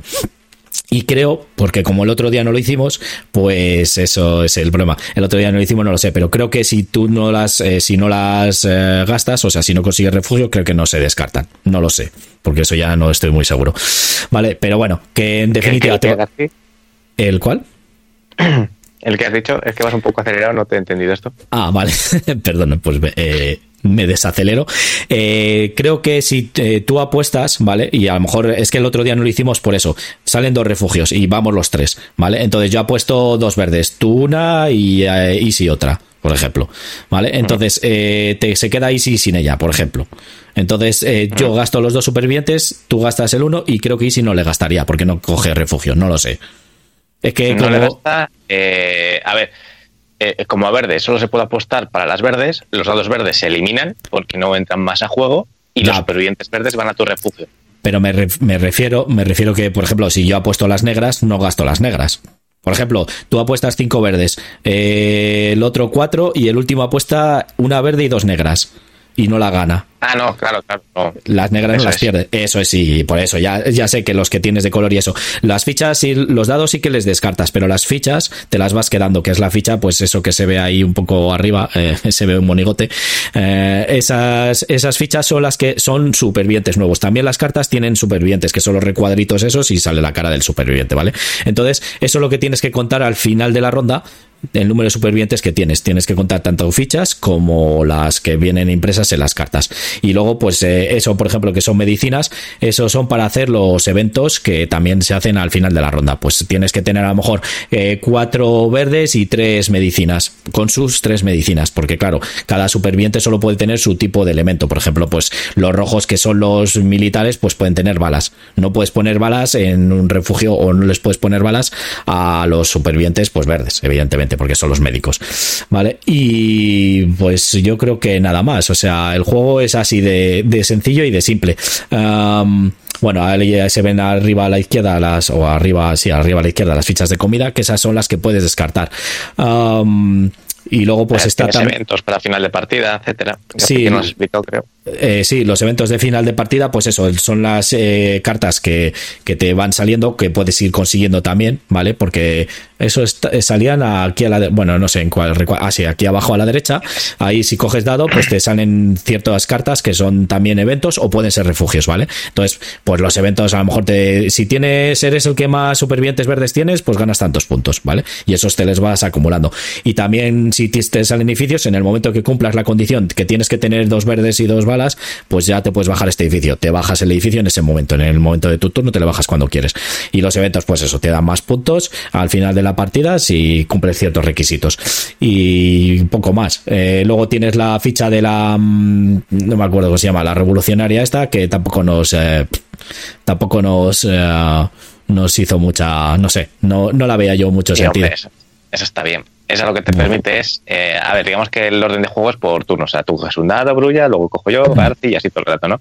La revolucionaria lo que te hace es coger eh, dos dados inmediatamente en tu primer turno. O sea, eliges dos zonas con el dado que tú quieres. No, no. O sea, está bien. Sí, sí, la revolucionaria lo que hacía es que te permite coger inmediatamente en tu primer turno dos dados. No, eso es un evento. Y luego, y luego dejabas. No, no, no, no, era la revolucionaria pero si la cogí yo, no. La...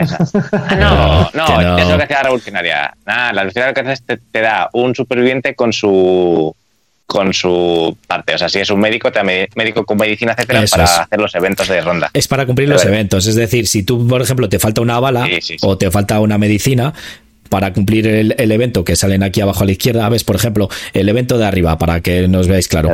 Consigues 7 puntos si tienes 3 eh, supervivientes rojos con bala y 4 supervivientes morados con su respectiva con libros, que son los de ciencias, creo que eran. ¿Vale? Entonces, con la revolucionaria lo que te hace es, por ejemplo, tengo 3 supervivientes, pero tengo 2 balas. Entonces, pues la revolucionaria es como que fuese un superviviente con bala. O tengo 2 supervivientes con bala y me falta uno. Pues eso es lo que te hace. Te hace, te completa un grupo. ¿Vale? Simplemente sirve para eso. Por eso decía que no me molaba mucho. Y luego lo de la, lo del bate también dijimos, es el que decide los, los desempates que tampoco es que sea muy, muy para allá.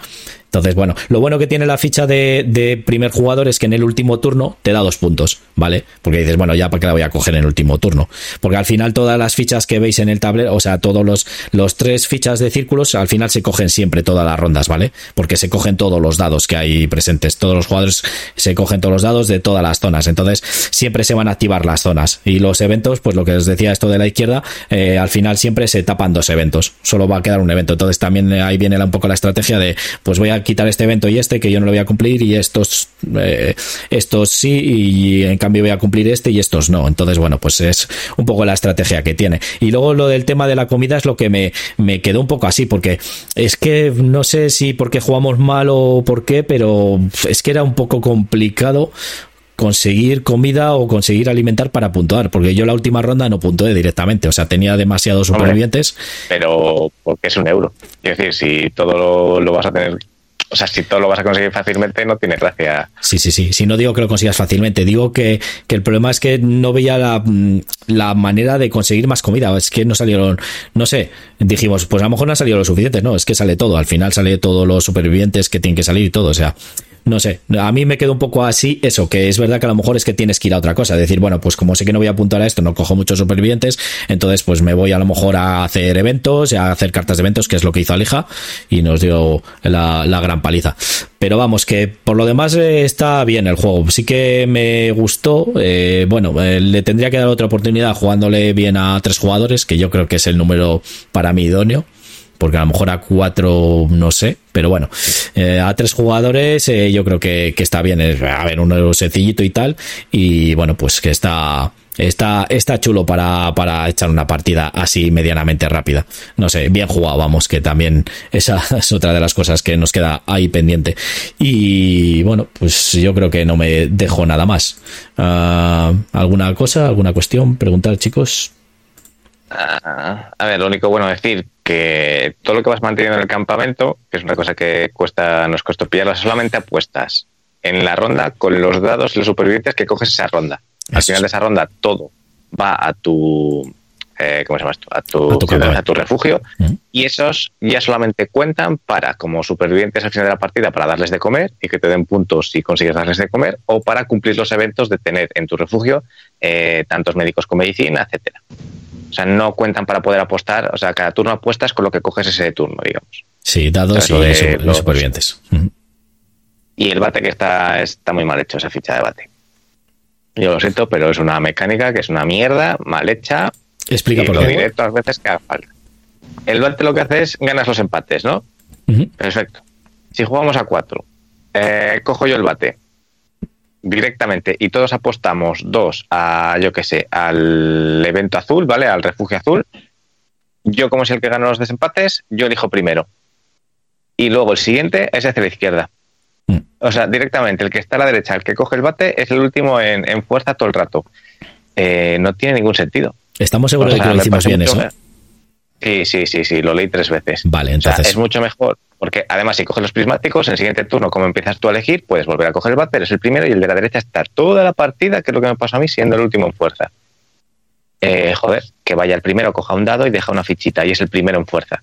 Y el segundo que quiera ser, tener fuerza, que haga esa acción y ponga su ficha el segundo en fuerza. O sea, no entiendo por qué que el que de la izquierda es el más fuerte, el de la derecha tiene que ser el más tonto. O sea, es una mecánica obsoletísima. O sea, me parece muy mal. Yo le veía más sentido. Perdón, Alija, sí. Yo le veía más sentido a eso que es si yo cojo el bate, vale, hago los desempates, gano los desempates, pero que siga siendo el de la izquierda del jugador el siguiente. O sea, el jugador inicial y demás, ¿no? Porque tiene más sentido, ¿no? No. Si es fuerza y hay empate, deja una ficha y gasta una acción para ser el segundo. O si no, que se gaste que pongan otra cosa. Lo que no se puede es que porque uno es el que más fuerza tiene, a dos jugadores o a tres no tiene mucho porque vas a ser el segundo o el tercero y no hay fichas, pero a cuatro te revienta la partida. Bueno, no te creas, ¿eh? que ya viendo eso de los eh, refugios que solo salen dos por ronda, ah, no sé yo qué decirte. ¿eh? Aún así, a cuatro salen tres. Y siempre es el último en elegir. Mm. Ya, eso sí. Y si, eh, o sea, es que toda la morra ya. Nada, muy mal, me parece. Es como si en el Kailus, eh, por ejemplo, alguien juega la, esta de ser el primer jugador y ya a partir de ahí, como alguien es el primer jugador, todo va a la izquierda. En el Kailus te matan. No, lo que haces es, si quieres ser el segundo jugador, haces la acción y te pones el segundo. No sé, me parecen cosas más factibles que, Mira, ahora que veía el dado negro, eh, se me olvidó decir, los dados negros luego, se convierten en un tipo de refugiado que es una puta mierda, que son los, eh, ¿cómo se llaman? Los bagazos o los vagos. Sí, los ninis. Entonces, simplemente lo que hacen es que, bueno, pues sí que te sube el número de refugiados que tienes y nada más. O sea, no te da ninguna, no, no les puedes gastar ni para ninguna eh, les tienes en el refugio y ya está, te solo te ocupan aparte de espacio, pues les tienes que alimentar para puntuar, si no, pues no puntúas. Entonces, está bien para conseguir más supervivientes. Sí, bueno, también. los piden. Mm, bueno, y para eventos, ciertos eventos, pero básicamente pues son como para putear. Sí que es verdad que cuando es el lado negro, pues te viene muy bien para eh, poder eh, elegirle de lo que quieres eh, que sea, pues verde o azul para ganar las apuestas, pero luego, claro, luego van a tu refugio y son bagazos y solo hacen eso. Vale, que no, no entran en el tipo de evento de eso de ten tres soldados rojos con sus tres balas. Pues no, eh, cosas así. En los eventos que robas de cartas, sí. Vale, que eso es lo único que se me había olvidado. También hay un tipo de ficha que son esos, que son los grises, creo, las fichas grises, que son las que salen directamente, creo. Vale, pues nada más. ¿Alguna cosa me quieres eh, comentar, Brulla? ¿Preguntar? ¿No te ha gustado para nada? No, no sé, me queda un poco, me deja un poco fresquete. Pues habrá que probarle. A ver, el juego no está mal en sí. Lo que pasa es que, a ver, es, coges el dado, haces la acción de la zona donde has cogido el dado, el dado te lo quedas para apostar esa única ronda y así durante X rondas. Que luego, que no está mal, pero, pero tiene algunas cosillas que fallan. Sí, Sí, que es verdad que hay alguna. Nos dejó, bueno, lo que nos dijo Easy cuando, cuando empezamos a jugar, antes de empezar a jugar, dice, me ha dejado un poco frío el juego. Y es verdad que mm, te deja un poco así, porque te esperas a lo mejor un euro un poco más medio, más así, que tenga más cosas, no sé, eh, lo que dice Alija, a lo mejor lo del bate pues no, no tiene mucho sentido. Yo lo de la comida tampoco lo vi muy, mm, no sé, lo vi muy un poco extraño, que no salía lo suficiente como para poder tener la posibilidad, entonces no lo sé, que a lo mejor es cosa mía también seguramente. Al final, en cada turno tienes que coger siempre un dado, es decir, al final siempre vas a tener, todo el mundo va a tener el mismo número de supervivientes o no. No, no, porque los dados, eh, los dados no se los dados no se convierten en supervivientes, ¿vale? Son en los refugios los que salgan impresos y luego hay alguna acción que tú coges el dado y en esa zona hay seis supervivientes, entonces eliges uno de ellos, ¿vale? Entonces, eh, los supervivientes no, los dados sí, vamos a tener todos los mismos. Eh, si todos, no sé, a tres jugadores se roban cinco dados, pues vamos a robar cinco dados. Y en el tablero, por el tablero hay 15 dados. ¿Vale?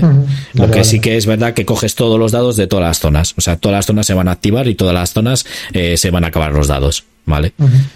Un resumen muy, muy rápido sería, por ronda, coges dado, haces acción, ¿vale?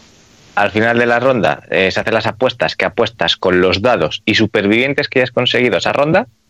Y al final de la ronda, los dados vuelven al tablero, o sea, tú no haces nada con ello, y tus supervivientes van a tu refugio, que ya solamente cuentan para tener que darles de comer y para hacer la combinación de supervivientes más fichitas.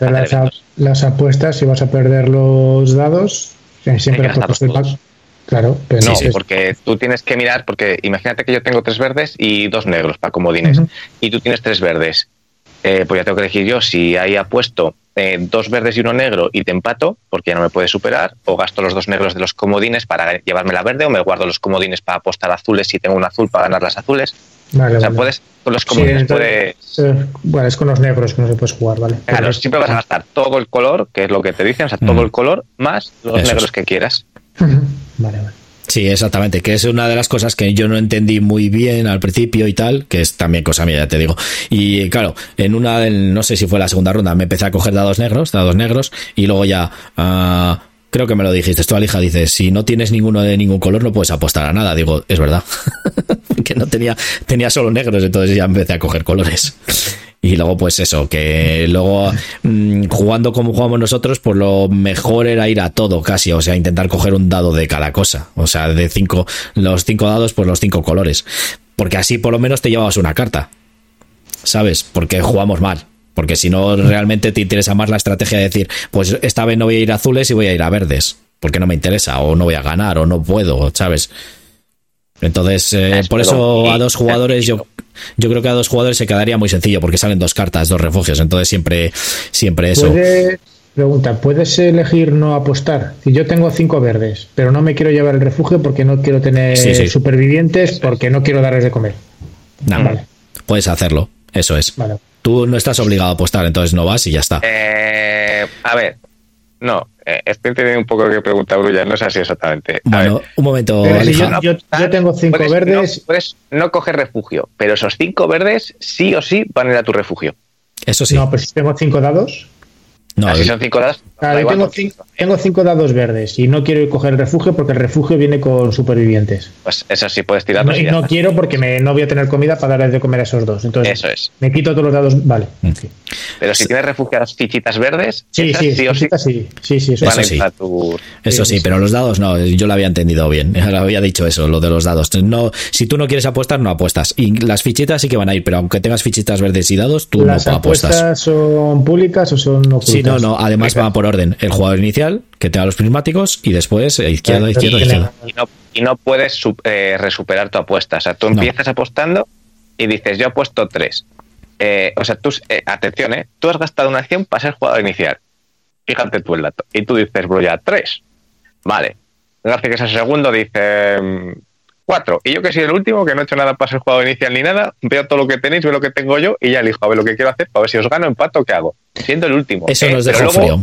Luego en empates, luego en empates, el del bate es el primero que elige. Y así hacia la izquierda. ¿Pero qué sentido tiene eso? Claro, es un poco raro esa mecánica.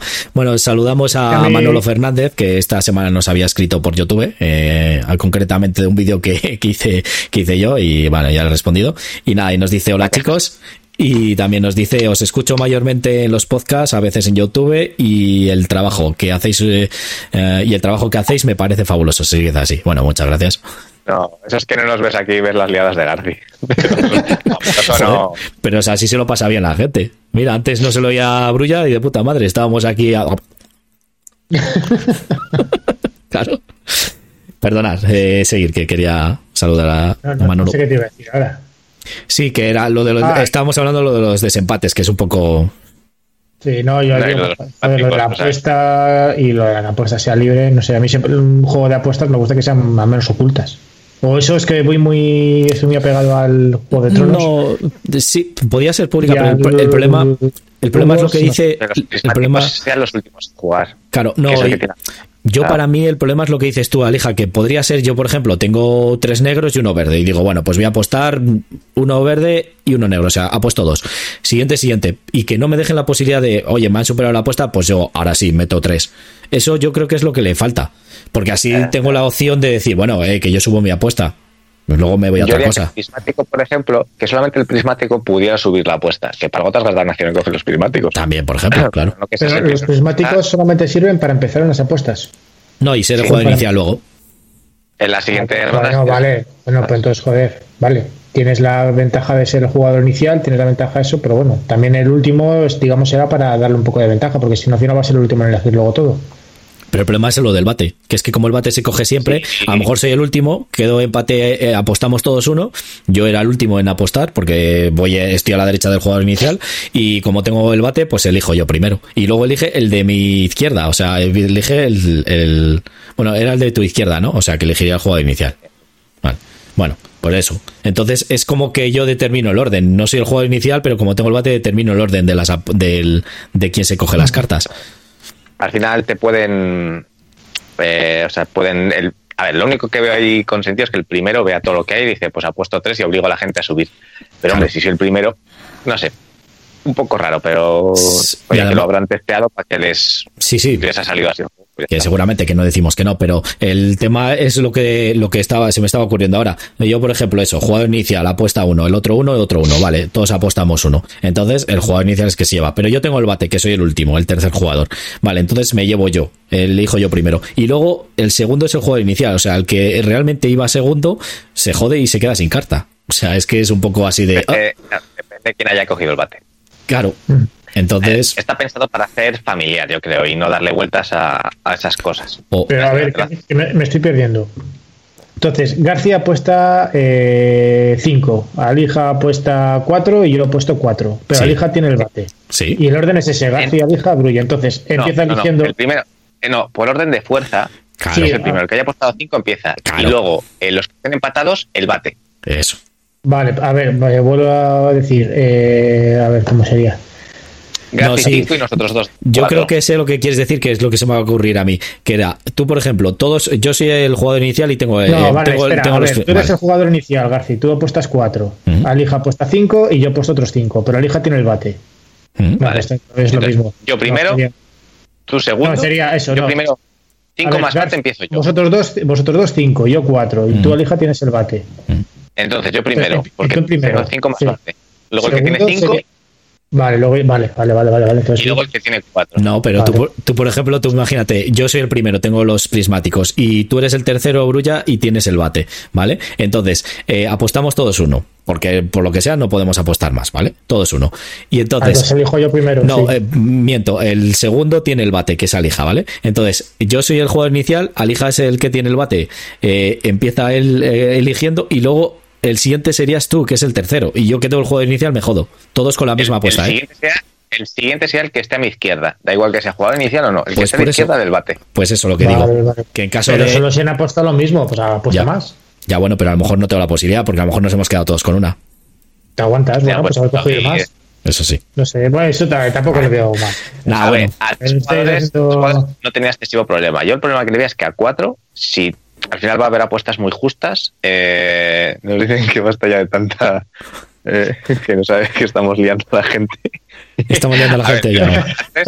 Antes, no le veo mayor problema. Le veo problema que a cuatro jugadores, eh, el que esté siempre a la derecha del bate va a tenerlo muy mal para poder elegir algo decente. Pues cógete el bate. Que, que digo. O céntrate en coger mucho de un color. Si sabes que alguien tiene el bate y tú estás el último. Al final lo que hice es centrarme en ir a eventos y ya está. Mm, Yo sí. fue y al final doble a García. Gilipollas, sí, sí, también me dobló. la verdad que... por lo que estoy viendo, por lo que estoy viendo, sin haber jugado, tiene la pinta que es el típico juego que la primera partida no te vas a entrar una mierda. Hasta que no hayas jugado una primera partida, la segunda no te vas a la primera ronda. Nah, te cuesta pillarlo. Pero es muy familiar. Al final coges dado y haces acción y punto. Ese sería el juego, ¿vale? El, no tiene el juego es muy fácil. El juego es muy fácil. Eh, se, unió todo un poco, que pues que no lo jugamos bien y que luego pues eso, empezamos a jugar las reglas típico de vamos a empezar a, jugar. Bueno, pues nos medio leeremos las reglas, vamos avanzando. ¿Qué pasa con esto? ¿Qué pasa? ¿Qué hace esto? Pues tenemos que mirar las reglas. Perdón. ¿Cuál? O sea, ahora Gazi, que no escuchas, se juega una partida con dos personas que no leen reglas. ¿Cómo puede salir bien eso? ¿Cómo puede salir bien eso?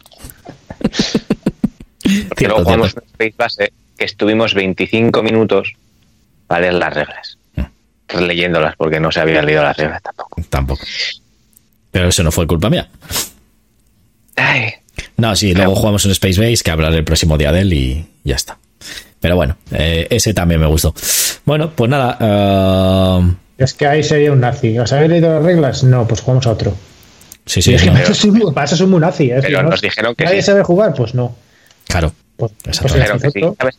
¿Tú puedes hacer StarCraft con Garfi? Pues es lo mismo. Nos dicen, hemos jugado las reglas. Y cuando juegas y ves que no funciona el juego, dices, no te las has leído ni de coña. Y si se las leyó hace cinco años, Eh, me, me, me, voy a, me voy a morir y demás y me va a seguir el, el, fantasma del StarCraft de haber jugado mal, macho. O sea, va a seguir eternamente eso. En, el, en tu epitafio. Ya te digo, macho. Ahí, jugó mal al StarCraft. Ganó en 20 minutos la partida. ya te digo. Bueno, eh, creo que antes no lo has dicho, así que luego te lo pregunto, Brulla. Eh, lo mejor de este juego, que es muy familiar, muy rapidito, se aprende enseguida, aunque parezca que no, aunque os hayamos liado un poco eso, lo de las reglas, eh, pues está bastante bien. Es muy bonito el arte, luego los componentes están chulos, los dados, tal. No sé, me parece un juego bastante bonito el arte y luego pues el juego está bien eh, y, y, que es muy familiar. Lo peor, pues eso, lo que estábamos diciendo. El tema, no sé, de las apuestas que se quedan un poco, sé, es como que ya puesto aquí, no puedo subir la apuesta, es un poco, las apuestas son un poco raras. Y lo del tema de, del bate que hemos dicho, ¿vale? Eso sería lo peor. Así que nada, eh, bueno, antes lo digo, eh, es un juego de 2 a 4 jugadores, la comunidad dice de 3 a 4, mejor a 4, que es lo que dijimos el otro día que queríamos probar la 4, que a lo mejor también le mete un poco más de estrategia, pero claro, viendo eso de que solo salen dos refugios, también a 3 te sale la estrategia. 45 minutos, sí, eh, la, realmente no se tardará mucho, nosotros creo que nos tiramos dos horas jugando, pero bueno, por el tema que os hemos dicho. Por cierto, el tema de los refugios, eh, he visto antes una foto del tablero, te lo pone en el tablero bien claro. 2, 3, 2, 4, 3. Sí, sí, sí, sí. ¿Y no lo hiciste este viendo en el tablero? Eh, ya te digo que nosotros nos dijeron se sacan si tres. Nos dicen que tres, porque vienen las reglas, que luego tendrá que haber cogido las reglas. Es lo que voy a empezar. Pero... que, joder, ya nos chocaba que ayer el tablero pusiera dibujado otra cosa. Es que yo no, sé. yo realmente yo estaba justo en, o sea, por la parte de arriba del tablero. La parte de abajo la tenía justo al otro lado, entonces yo no lo veía eso, ni de coña. Ya bastante tenía yo con entender el juego como para eso. ¿Sabes lo que te quiero decir? Que no, yo no lo veía, entonces no te puedo decir. Y Alija creo que tampoco estaba a mi derecha. Entonces, no, pues bueno. Es que no, no sé ni voy a buscar el tablero para verlo. Dale, dale. Sí, sí, eh, bueno, eh, 45 minutos hemos dicho, de 10 años en adelante, la comunidad dice 12, no sé por qué, porque bueno, pues no creo que sea tan complicado. Y un peso de 2,31 sobre 5. Y el diseñador es, eh, que se lo decía antes a, a Lija, y off topic, off, offline, que me diga, eh, Florian eh, Grenier y Ludovic Mountblack, que Ludovic Mountblack es el de... sí, pero claro, el de Ciclades. Es mini, es mini Ciclades, claro, digo, Ciclades no me suena, claro, porque Ciclades el grande es Bruno Catala. Ah, vale. Bueno, pues eso, mini ciclades. No sé, son ciclades. No, el ciclades creo que es de los dos, de Catalá y de Ludovic. ¿eh? Sí, sí, sí. sí, sí pero el principal, el famoso es. Es Bruno Catalá. Es Bruno. Mm. Pero bueno, que. A, eso es. Y nada, pues eso lo publicó, creo que Matagot, eh, y aquí en castellano lo ha traído Trajes Games. Vale. Eh, eso, que antes no te había preguntado lo mejor y lo peor del Ions End. Eh, lo mejor, pues lo que he hecho es componentes, que son eso, cartas, cartones bien gorditos, y el hecho que es un juego, pues, construcción de mazos, con reglas muy simples, pero luego que es complicado de ganar. Un, complica, un juego típico cooperativo, sencillo de jugar, pero complicado de ganar. Uh -huh. A mí al menos me gusta mucho. Y lo peor, el precio. Me parece carete. Uh -huh. que, que, aunque tengas, lo he comentado antes, aunque tengas juego para rato, mmm, siguen siendo 90 euros que por 80 tienes juegos de mazmorreo con minis y mierda. Vamos. Aquí son cartas y dos cartones. Que a ti no te gustan nada los eh, de mazmorreo. Tampoco. eh, ¿qué, ¿qué, tal eh, estás esperando el de escena y con impaciencia, no? Mucho. Pero bueno, me llega. De momento con el Gloomhaven tengo tiempo para. Vamos, tengo para hacer tiempo. Por cierto, vi el otro día un inserto para el Jaws of the Lion y también nah, para los End. Tengo el, el Paleonsen no hace falta, al menos sin expansiones no hace falta. Viene con lo que viene la cuna viene bien. Mm. Y para el Gloomhaven me pillé el de Folded Space. Mm. Bueno, pues yo me la haré, entonces. Muy bien. Bueno, pues si Alija cuando ya esté presente, ya. No lo, no lo veo en el tablero, pintados. Sí, lo has visto? Luego te lo busco. A ver, lo voy a. ¿Pero lo has visto o no? Sí, sí, lo estoy viendo yo. Claro que viene. Pero claro, cuando, cuando pones las cartas eh. encima, no, no. Claro, en la, me ha mm. parecido ver en los recuadritos de las acciones donde se ponen los dados, en la parte de abajo viene el número de. pero, no pone, no. Pero no pone cuántos eh, refugios salen. Cierto. Porque eso no es una acción como tal, sino es una, es una parte de la ronda. No, eso, eso, mira, lo voy a poner para que lo, para que lo veáis, que lo tengo aquí puesto. Uh, eso que dices tú, que creo que es esto de aquí, ¿no, eh, Brulla? Eh, pues sí. vale, esos son el número de dados que se ponen. Ah, Según el número de jugadores. Justo la acción de la izquierda mm. parecía como una especie como de carta. Claro, no. no, no, el tablero no. Esos son, por ejemplo, aquí a la izquierda salen dos, que es a todos los jugadores se ponen dos dados siempre, porque siempre se dan la vuelta a dos acciones, pero hay otras acciones, pues que ves, por ejemplo, aquí arriba, pues se ponen siempre eh, seis dados, creo que son, porque da igual el número de jugadores, porque siempre se tienen que coger las tres fichitas y los tres y los dos círculos, ¿vale? Son cinco dados siempre. Hay otras acciones, pues la más arriba a la izquierda, que son, según el número de jugadores, se ponen dos, tres o cuatro dados. ¿Vale? Eso es el, según el número de jugadores se ponen esos dados, nada más. Vale. aquí, aquí. Yo estaba yo echándoles la bronca ya. no, no. realmente, pues eso, que lo que nos falló es no. Yo había puesto el vídeo para ver empezando eh, cómo se juega un poco, pero al final no estuvimos tomando el café y charlando y no lo, no lo hicimos. Así que nada. Bueno, pues nada, pues que nos hable Alija y nos va a hablar de. Dale, Alija. Café, de una editorial nueva, ¿vale? Vale, gracias. Café, sí, gracias. Un solo, por favor, con poco azúcar. Sí, sí. Así que bueno, café eh, sería un juego, un euro abstracto, más o menos, ¿vale? Eh, el trasfondo del juego, ole, si ya quisiera yo que me diga así. El trasfondo del juego es que tenemos que intentar ser eh, la mejor cafetería de Lisboa, eh, y bueno, lo que vamos a hacer es todo el proceso de fabricación de café. Desde ¿Cafetería en plan de tienda que te sirve café o cafetera no, no, una, distribuidora de café. Vale. O sea, nosotros vamos a distribuir a las diferentes cafeterías de París, eh, entonces tenemos que intentar ser los que más puntos consigamos al final de, la partida. Eh, bueno, el juego básicamente son cartas de gran tamaño, no sé exactamente qué tamaño son, pero bueno, serán de estas tipo Magnum o algo así. Eh, y los tokens de colorcito verde, que son los diferentes tipos de café que hay, y los blancos que nos van a decir, ¿eh? no quiero pensar cómo se juega. No, hombre, eh, es un euro, un pelín abstracto, pero no es. Es que a eso que para los que estáis en el podcast nos dice Primo Malo, si Alija dice que es abstracto, no quiero ni pensar cómo es el juego. ¿Pero por qué eso? Digo, juegos tan raros. Bueno, eh, entonces vamos a tener diferentes tipos de acciones que lo tenemos cada uno. Veis que hay una una, digamos que nuestro tablero es una carta en el que viene el número de acciones que tenemos y eh, los tipos de café, que todos, eh, el mundo tiene los tipos de café que hay, ¿vale? hay de color gris o amarillo, rojo y marrón. Bueno, ya os digo que el marrón y el rojo yo no los distingo. O sea, a mí me tuvieron que... No, verde y marrón. Bueno, me tuvieron que estar ayudando y separarlo y poner un montón y me iban cogiendo el color que iba. Claro, no, parecen mucho. No han pensado en, el tema del altonismo. Píllate cubitos de otro color. Tengo yo en casa. Sí, porque, porque, es eh, un horror, ¿eh? El, luego, luego busco a ver si tengo... ¿Cuántos son?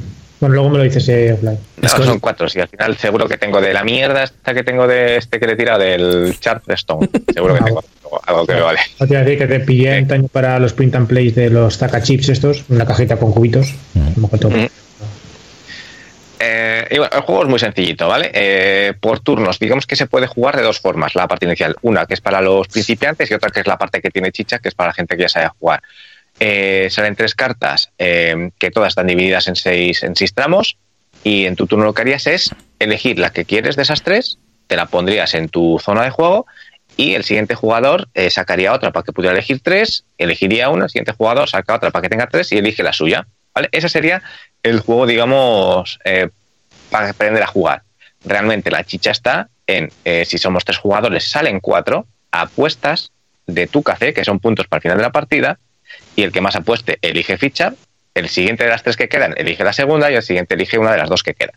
Y ahí es la chicha porque tienes que apostar, digamos, puntos para elegir si quieres una buena o te quedan los puntos para, para coger una que te viene peor realmente. Entonces, bueno, todo el mundo tiene su cafetería inicial, ¿vale? Su carta inicial. y cuando coges una tienes que tapar dos, tres o cuatro eh, cuadrados de las cartas que haya. Eh, y es obligatorio, no puedes tapar uno ni puedes tapar más de esas cuatro. Eh, claro, las que tapas siempre las tienes que poner encima y la casilla que tapas de las otras ya no haces esas acciones. ¿Vale? O sea, es importante saber eso. Digamos que lo que tapas siempre tienes que estar por encima de las cartas que había. Puedes tapar, por ejemplo, dos recuadros de una y una de otra. O sea, sí que se pueden tapar de varias cartas. ¿Vale? Lo que estás haciendo es, digamos, expandir tu, tu zona de acciones y lo que se vea una vez que has jugado la carta son las acciones que vas a hacer en esa ronda. Hace falta, bueno, no hace falta que coincida lo que tiene de abajo con lo que hay arriba, ¿no? No, no, no, no, no. Eh, así, o sea, digamos que es modular, puedes hacer lo que tú quieras. Entonces, ¿qué tipos de acciones hay? Digamos que hay unas que son unas tazas que se ven, que es lo que hacen es te dan una acción más directamente ya en esa ronda. Y entonces en tu tablerito, pues cada taza que tengas, digamos que el cubito lo pones en las acciones que tengas para saber cuántas vas a poder hacer. Luego tienes unos barcos eh, que lo que hacen es, digamos, que las cartas te salgan más baratas. Porque si tú compras una carta que tenga una taza, o sea, que te dé acciones, tienes que pagar un grano de café de tu reserva, de tu almacén, ¿vale? Eh, para poderla coger. Si tienes dos barcos a la vista en tu zona de acciones, te saldría gratis. Y luego, lo demás que tienes son eh, unas acciones, ¿vale? Hay recuadros que tienen la acción A, la acción B, la acción C y la acción D, que son bastante sencillas. Acción A son todas, tienen un grano de café, y es producir. Las que ponga un B son zonas de secado. Las que tenga un C son zonas de eh, tueste, me parece que es, o molinda, creo que es tueste. Y la D es eh, servir a las cafeterías. Entonces, acción. O sea, un turno de juego bastante sencillito. Coges eh, la carta, la pones en juego, miras cuántas acciones tienes y se puede ir haciendo por turnos, pero si no, todo el mundo las va haciendo a la vez, porque vamos, tampoco es mucho, y vas haciendo todas las acciones que quieras. Acciona pues dices, yo hago, eh, por una acción, hago una acción de, de, ¿cómo se llama esto? De crear, de producir café. Entonces produces en una zona que tengas una A. Solo importante, sí. Esto es la parte importante. Una zona, pero si yo elijo en una A, todas las adyacentes a esa zona me producen también. Que sean As que es tienes una ficha, una, casilla con grano de café, produces en una y produces y todas las as adyacentes. Eso es. Pero si por ejemplo también. el tablero totalmente aparte, ahí también has, tendría que gastar otra acción para producir ahí. Vale. ¿Vale? Y cada una produce únicamente el tipo de café que hay en ese en esa casilla. Mm, perdona. Acciones se, Sí, eh, entonces, eh, para que lo entienda bien, que, no sé si lo entendí bien. Entonces, si yo produzco en una que la tengo aquí, a la izquierda, y luego la de la izquierda esa, produce esa también, y la que está a la izquierda de esa también, o no? ¿Producen en escalonado? si están conectadas ortogonalmente, sí. Vale, ortogonalmente. pero tú puedes tener una especie como de serpiente, digamos, eh, cinco casillas, un, no, es, adyacente a la que produce. Eso es lo que quiere decir. No, no, no, no, no. Al final todas las adyacentes van produciendo. Es como si tú tienes un campo y esto unido, pues yo tengo un campo donde he plantado tres diferentes cosas. Eh, entonces lo que produce es tu campo de café. Pero puedes tener diferentes campos de café durante todo tu mapa. Otra pregunta que también mm. eh, tú puedes producir dos veces en el mismo campo, entre comillas, o tienes que ir ¿Sí? gastando acciones. Gastas dos acciones, en vez de un cubito, pues pondría dos cubitos. Vale. Vale. Pero tú puedes sobreproducir un mismo campo y yo produzco de aquí tres veces y por cada ocasión. No hay, máximo de cubitos además en cada. Lo único, bueno, el, pagar la acción y el precio que decías de, al principio, ¿no? Del, con los barcos y todo eso.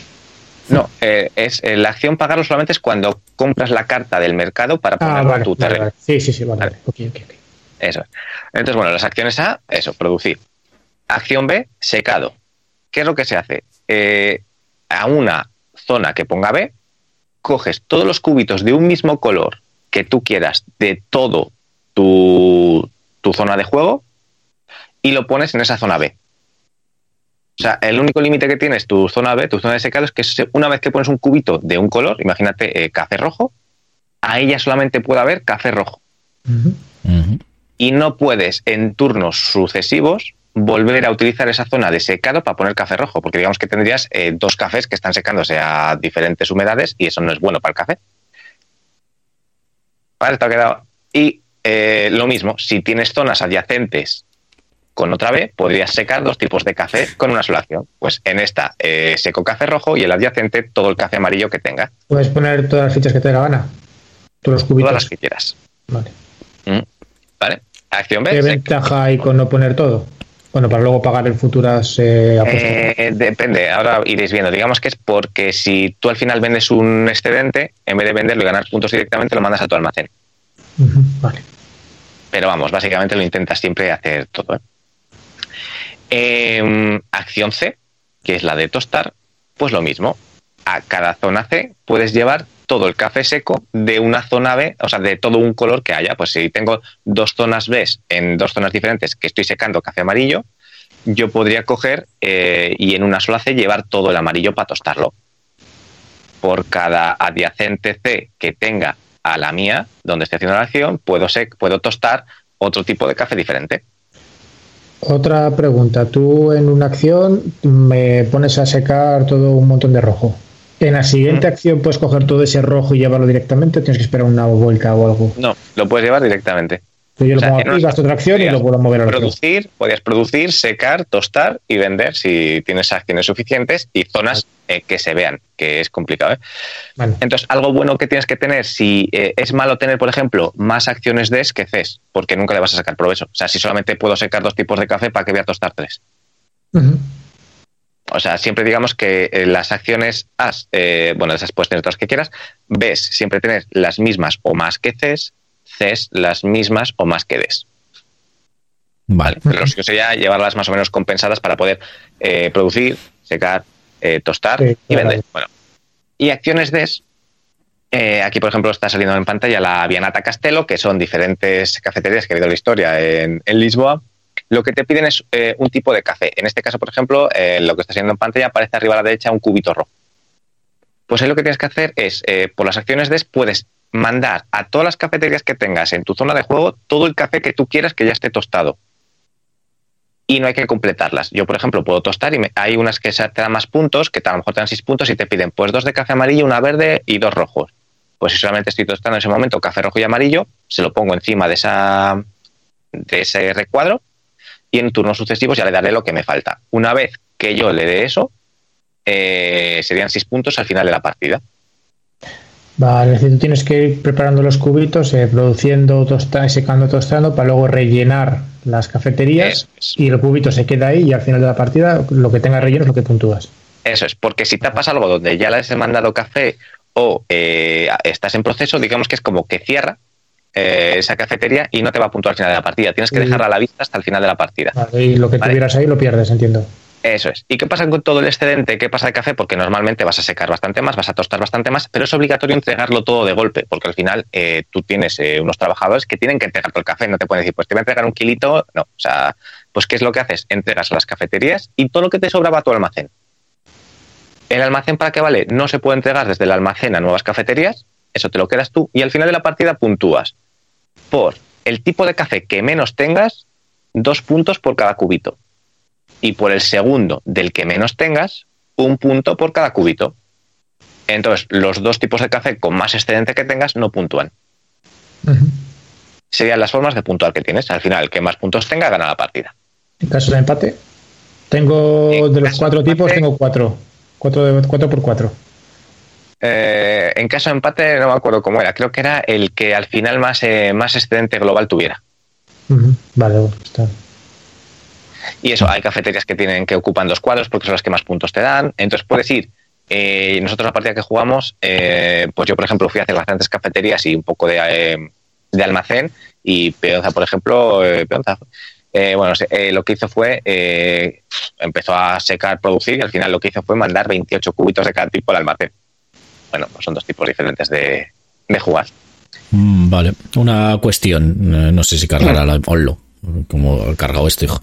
De verdad. Bueno, que estos son las cafeterías, ¿no?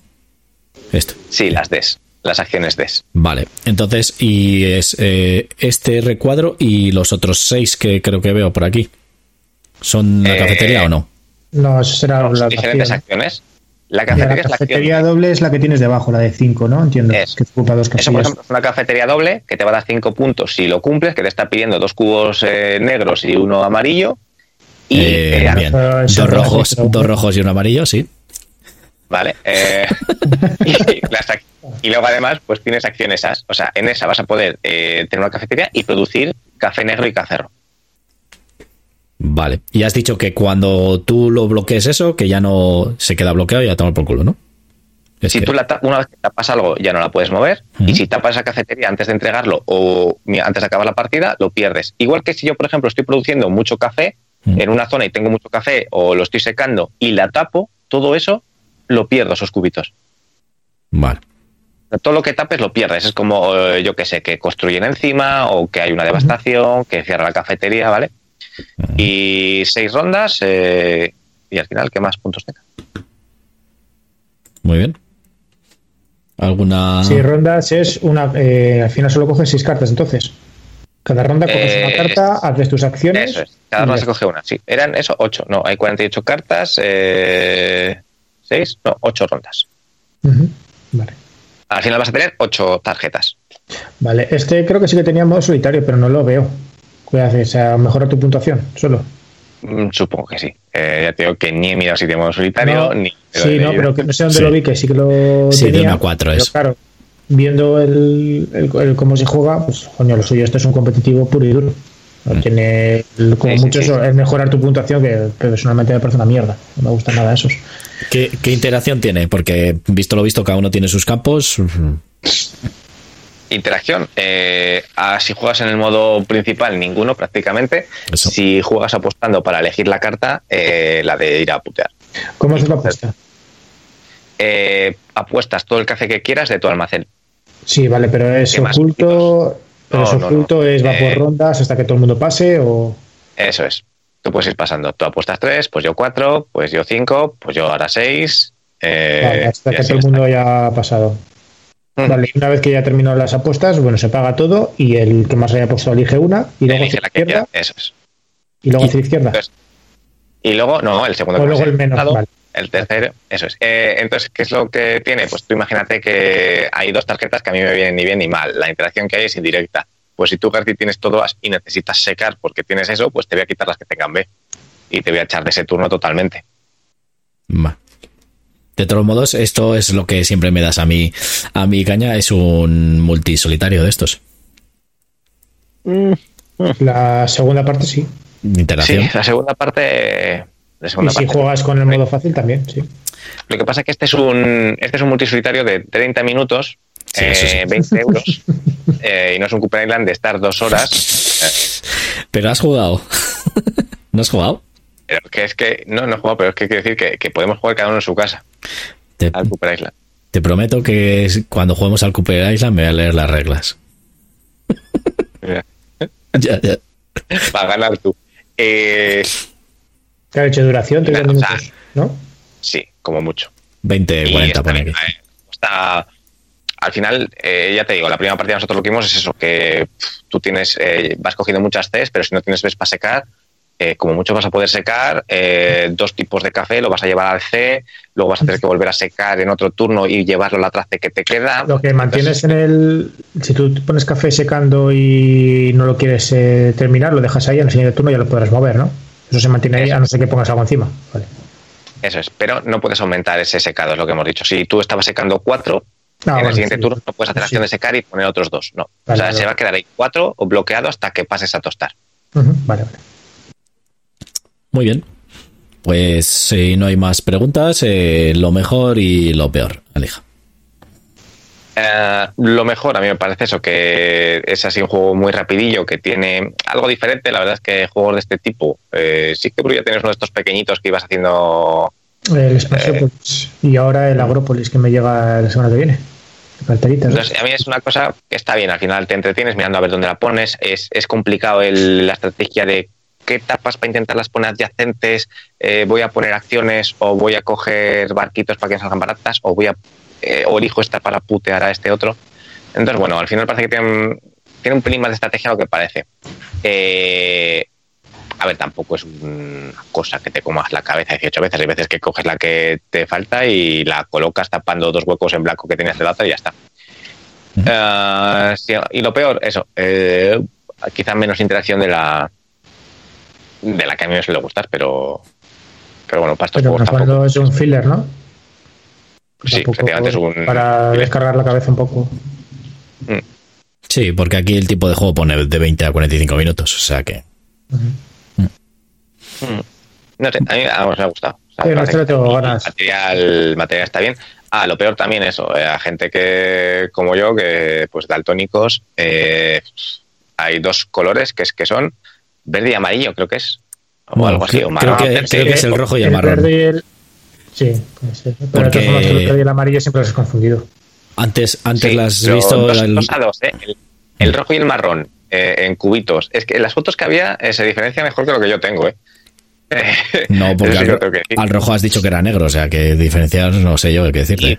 Sí, pero, pero eso en lo que estaba impreso. Eh, yo impreso me cuesta incluso más, pero lo que es el cubito de madera, en las fotos se, parece que se diferencian mejor de los que yo tengo. Pero bueno, que eso es coger eh, otros tokens y ya está. Exactamente. O te les imprimo yo en un momento de un color y fuera. Ya está. Y nada, es baratillo y pues mira, ese el próximo día que vengas aquí a echar una partida, tráele, porque al final para meterle entre partidas, para echar una partida de media hora, tampoco, ¿no? Ya sí le pruebo yo también.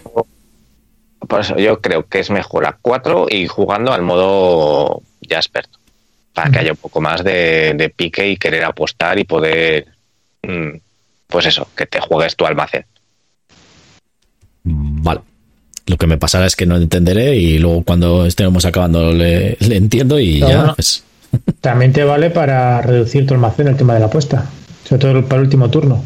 Quiero reducir almacén porque me sobra mucho de uno y quiero puntuarle, pues leo justo hasta que me quede uno menos y lo apuesto y lo pierdo. No, hombre, no, no, no tendría sentido, porque al final eh, tú ten en cuenta que si yo tengo cuatro de uno, cuatro de otro y diez de los otros, eh, para poderlo puntuar tengo que reducirlo hasta tres. Voy a puntuar siempre el de cuatro y cuatro. No, pero bueno, ya. ¿Sabes? Sí, ya, ya. Bueno, eh, te vale, tienes eh. una, una, claro, una sobreproducción te vale, pues dices, va, pues mira, sobreproducción aquí la de Dios, pues puedo apostar 20 para coger la que más me guste en las últimas rondas. Eso sí, pero bajarlo por debajo de las que ya tienes por debajo Para apostar puedes apostar cualquier tipo de café, que esté tostado, que esté normal y demás.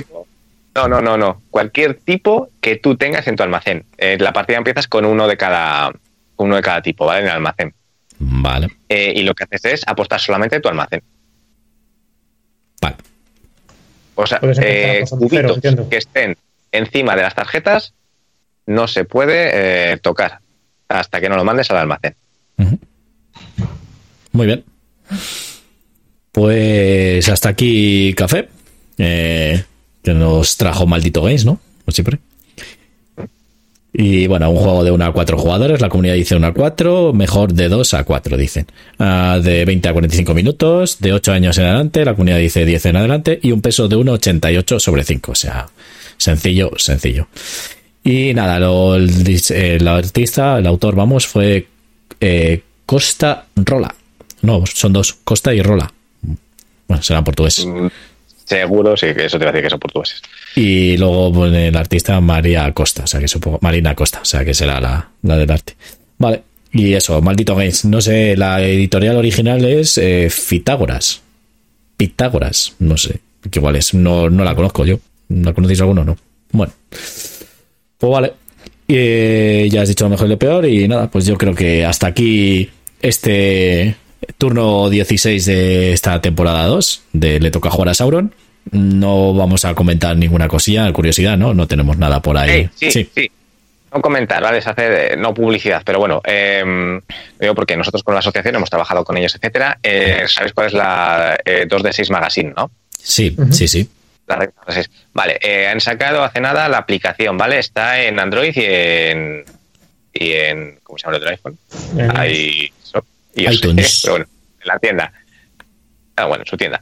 Mm. Eh, pues que se puede descargar gratuitamente y la verdad es que está bastante bien. En vez de estar descargándote o entrando en su página, pues ya la tienes en la aplicación y la verdad es que ahora, pues a ver, eh, no es como antes todo el contenido que tenía de todas las jornadas que se hacía, juegos, entrevistas, etcétera. Eh, pero bueno, siguen, a nosotros nos contactaron qué tal nos iba con la crisis, además, y cómo estaban las asociaciones. Mm. Y no sé, la verdad es que es muy recomendable. Yo no sé si habrá alguna revista digital más en castellano, que hablen de tanto con tanta extensión de juegos de mesa, así que 2 de 6 magazine. Mm, perfecto. Eh, ah, no sé. Sí, sí, no, además de hecho de hecho te regalaban eh, hacen a veces eh, hace una semana creo que así si comprabas en Zacatrus te, te regalaban la revista, te la enviaban por cualquier compra que hicieras. Sí, en Zacatrus lo suelen hacer, te suelen enviar. Sí, colaboran con ellos. No, la verdad que está bastante bien la revista. Bueno, pues lo que os ha dicho Alija, eh, la revista la podéis descargar tanto en, en las plataformas de, de los eh, de los móviles, ¿vale? Tanto Android como, como iPhone. En, en, las stores. En la de, yo solo me sé también la de Android, que es la de Apple Store, vamos, la para ¿Eh? Acabo de decir Apple Store, que es la de ellos. Solo me sé la de Android, que es Apple Store. Muy bien. ¿Eso ha dicho García? sí. Es que me gusta transversar las cosas, a ver si os dais cuenta. Ah, sí. No, es Play, Google Play, es la de, la de Android. Muy bien, Sergio. Google Play. Google Play, tú. Es Google Play, sí. sí Play es la de Android. Play Store. O Play Pero se llama Google Play. Google Play es lo que tienes para descargar juegos y jugar. Pero Sí, lo cambiaron, García. Ahora ah, vale. ¿Ves? Pues yo estoy anticuado. ¿Ves? voy a dejar de seguir metiendo la pata, que cada vez me hundo más. Bueno, pues eso. En las diferentes plataformas, tanto de Android como de, como de, como de Apple. ¿Vale? Entonces, eso, pues. Si tengan un Huawei nuevo, creo que, que de momento. Claro, ¿esa qué, qué sistema operativo lleva ese? Eh, uno propio de Huawei. Mm, ah, pues muy bien pues nada, es que todavía desarrollar para más, más plataformas. Bueno, pues eso, recomendadísima, ¿eh? que la verdad que los chicos son muy bajos y encima la revista está bastante bien. Te vienen bastantes cosillas sobre relacionadas siempre con los juegos de mesa, que es de lo que hablamos en este podcast. Bueno, pues entonces, eh, como siempre os digo, pues nos podéis escuchar en tanto, bueno, primero eh, nos podéis ver en tanto en YouTube como en Facebook ¿vale? En nuestros diferentes canales. En nuestro canal de YouTube vamos subiendo cosas y hemos hecho también un canal de Twitch, que ya lo anuncié la semana anterior, en el que vamos subiendo directos de partidas que estoy subiendo yo, por ejemplo, ahora de Colonos del Imperio, pues ya la segunda, está la segunda ronda eh, jugada. Y bueno, diferentes directos que vayamos a hacer, que tenemos ahí algunos pendientes, Alija yo y demás, ¿vale? Eso lo retransmitimos en en Twitch y después hacemos un resumen y lo subimos a YouTube, ¿vale? Por si queréis ver una cosa u la otra, ¿vale? Para que no eh, te parezca pues eh, una hora de partida ahí divagando, pues eh, corto todas esas divagaciones y demás y lo subo resumido en, modo resumen como los partidos de fútbol en YouTube, ¿vale? En las partidas esas en directo.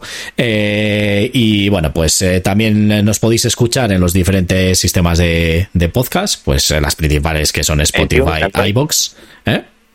¿Qué has dicho? ¿Eh? ¿Qué has dicho? ¿Qué has dicho? Creo que, que, en iTunes también, ¿no? De Android. sí, en iTunes de Android y demás. y luego eh, también eh, Alija va a hacer un nuevo canal que se va a llamar Festival de Humor by Alija. Entonces, bueno, meteros, que ya verás qué risas os vais a echar con él, con sus chistes malos. Vale, bueno, pues eso, nos podéis escuchar en las diferentes plataformas y luego pues eh, también eh, seguirnos en nuestras redes sociales que ya salen ahí en pantalla, que son arroba le toca jugar a Sauron tanto en Instagram como Facebook y arroba jugar a Sauron en Twitter. ¿De acuerdo? Ahí nos podéis escribir, comentar lo que queráis y demás. También en, los enlaces de los vídeos de Facebook y YouTube. ¿Cuál? El Twitter lo voy a mandar por algo más pronto que, tarde. Seguramente, porque no tenemos mucha interactuación. Pero bueno, eh, mientras esté ahí tampoco consume nada. Así que no pasa nada, no te preocupes. Ya le pucho. Y nada, pues eh, si os ha gustado el vídeo, pues darlo un like, suscribiros al canal, activar la campanilla para que os lleguen todas las eh, notificaciones de los nuevos vídeos que vayamos subiendo en el canal, que tenemos pendiente unos cuantos, un I más D y demás, así que alija, a ver si nos ponemos a currar en ello. Y nada, pues lo que siempre os decimos, hasta aquí este turno 16 de la temporada 2. Me despido, yo soy García, el que descontrola todo esto. Muchas gracias, Alija. Pues nada, nos vemos en dos semanitas. Y nada, ya grabaremos y a ver si a Brulla en un mes le vemos por aquí. ya te veo. Correcto. Y muchas gracias, Brulla, como siempre. nada, a vosotros. A ver cuándo puedo ir por allí. Eso es. Y a ver si podemos hacer eso que tenemos pendiente de hacer el, las novedades de otra manera diferente. No digo nada, no aseguro nada, pero bueno, a ver si lo podemos hacer. Y nada, como siempre, pues ahora, eh, eh, bueno, nos dice adiós, eh, primo malo. y ahora, como siempre os digo. ¿qué, le ha parecido el juego a primo malo? Deja ahí en un comentario si ha sido tan raro el juego, ¿no? habla ahora o responde o calla para siempre. Es que como esto tiene eh, un retardo, pues no sé si le dará tiempo a contestar. Pero bueno, eso. No sé si lo has oído, primo malo, que qué te ha parecido el juego. Contesta, ¿no? y, si no, pues nada, nos, nos vamos. En comentarios vídeo. Eso Bueno, pues también que nos comente a ver qué le ha parecido el café. A mí la verdad que me ha llamado la atención. Y nada, pues ahora como siempre os decimos, os toca jugar a vosotros. Adiós.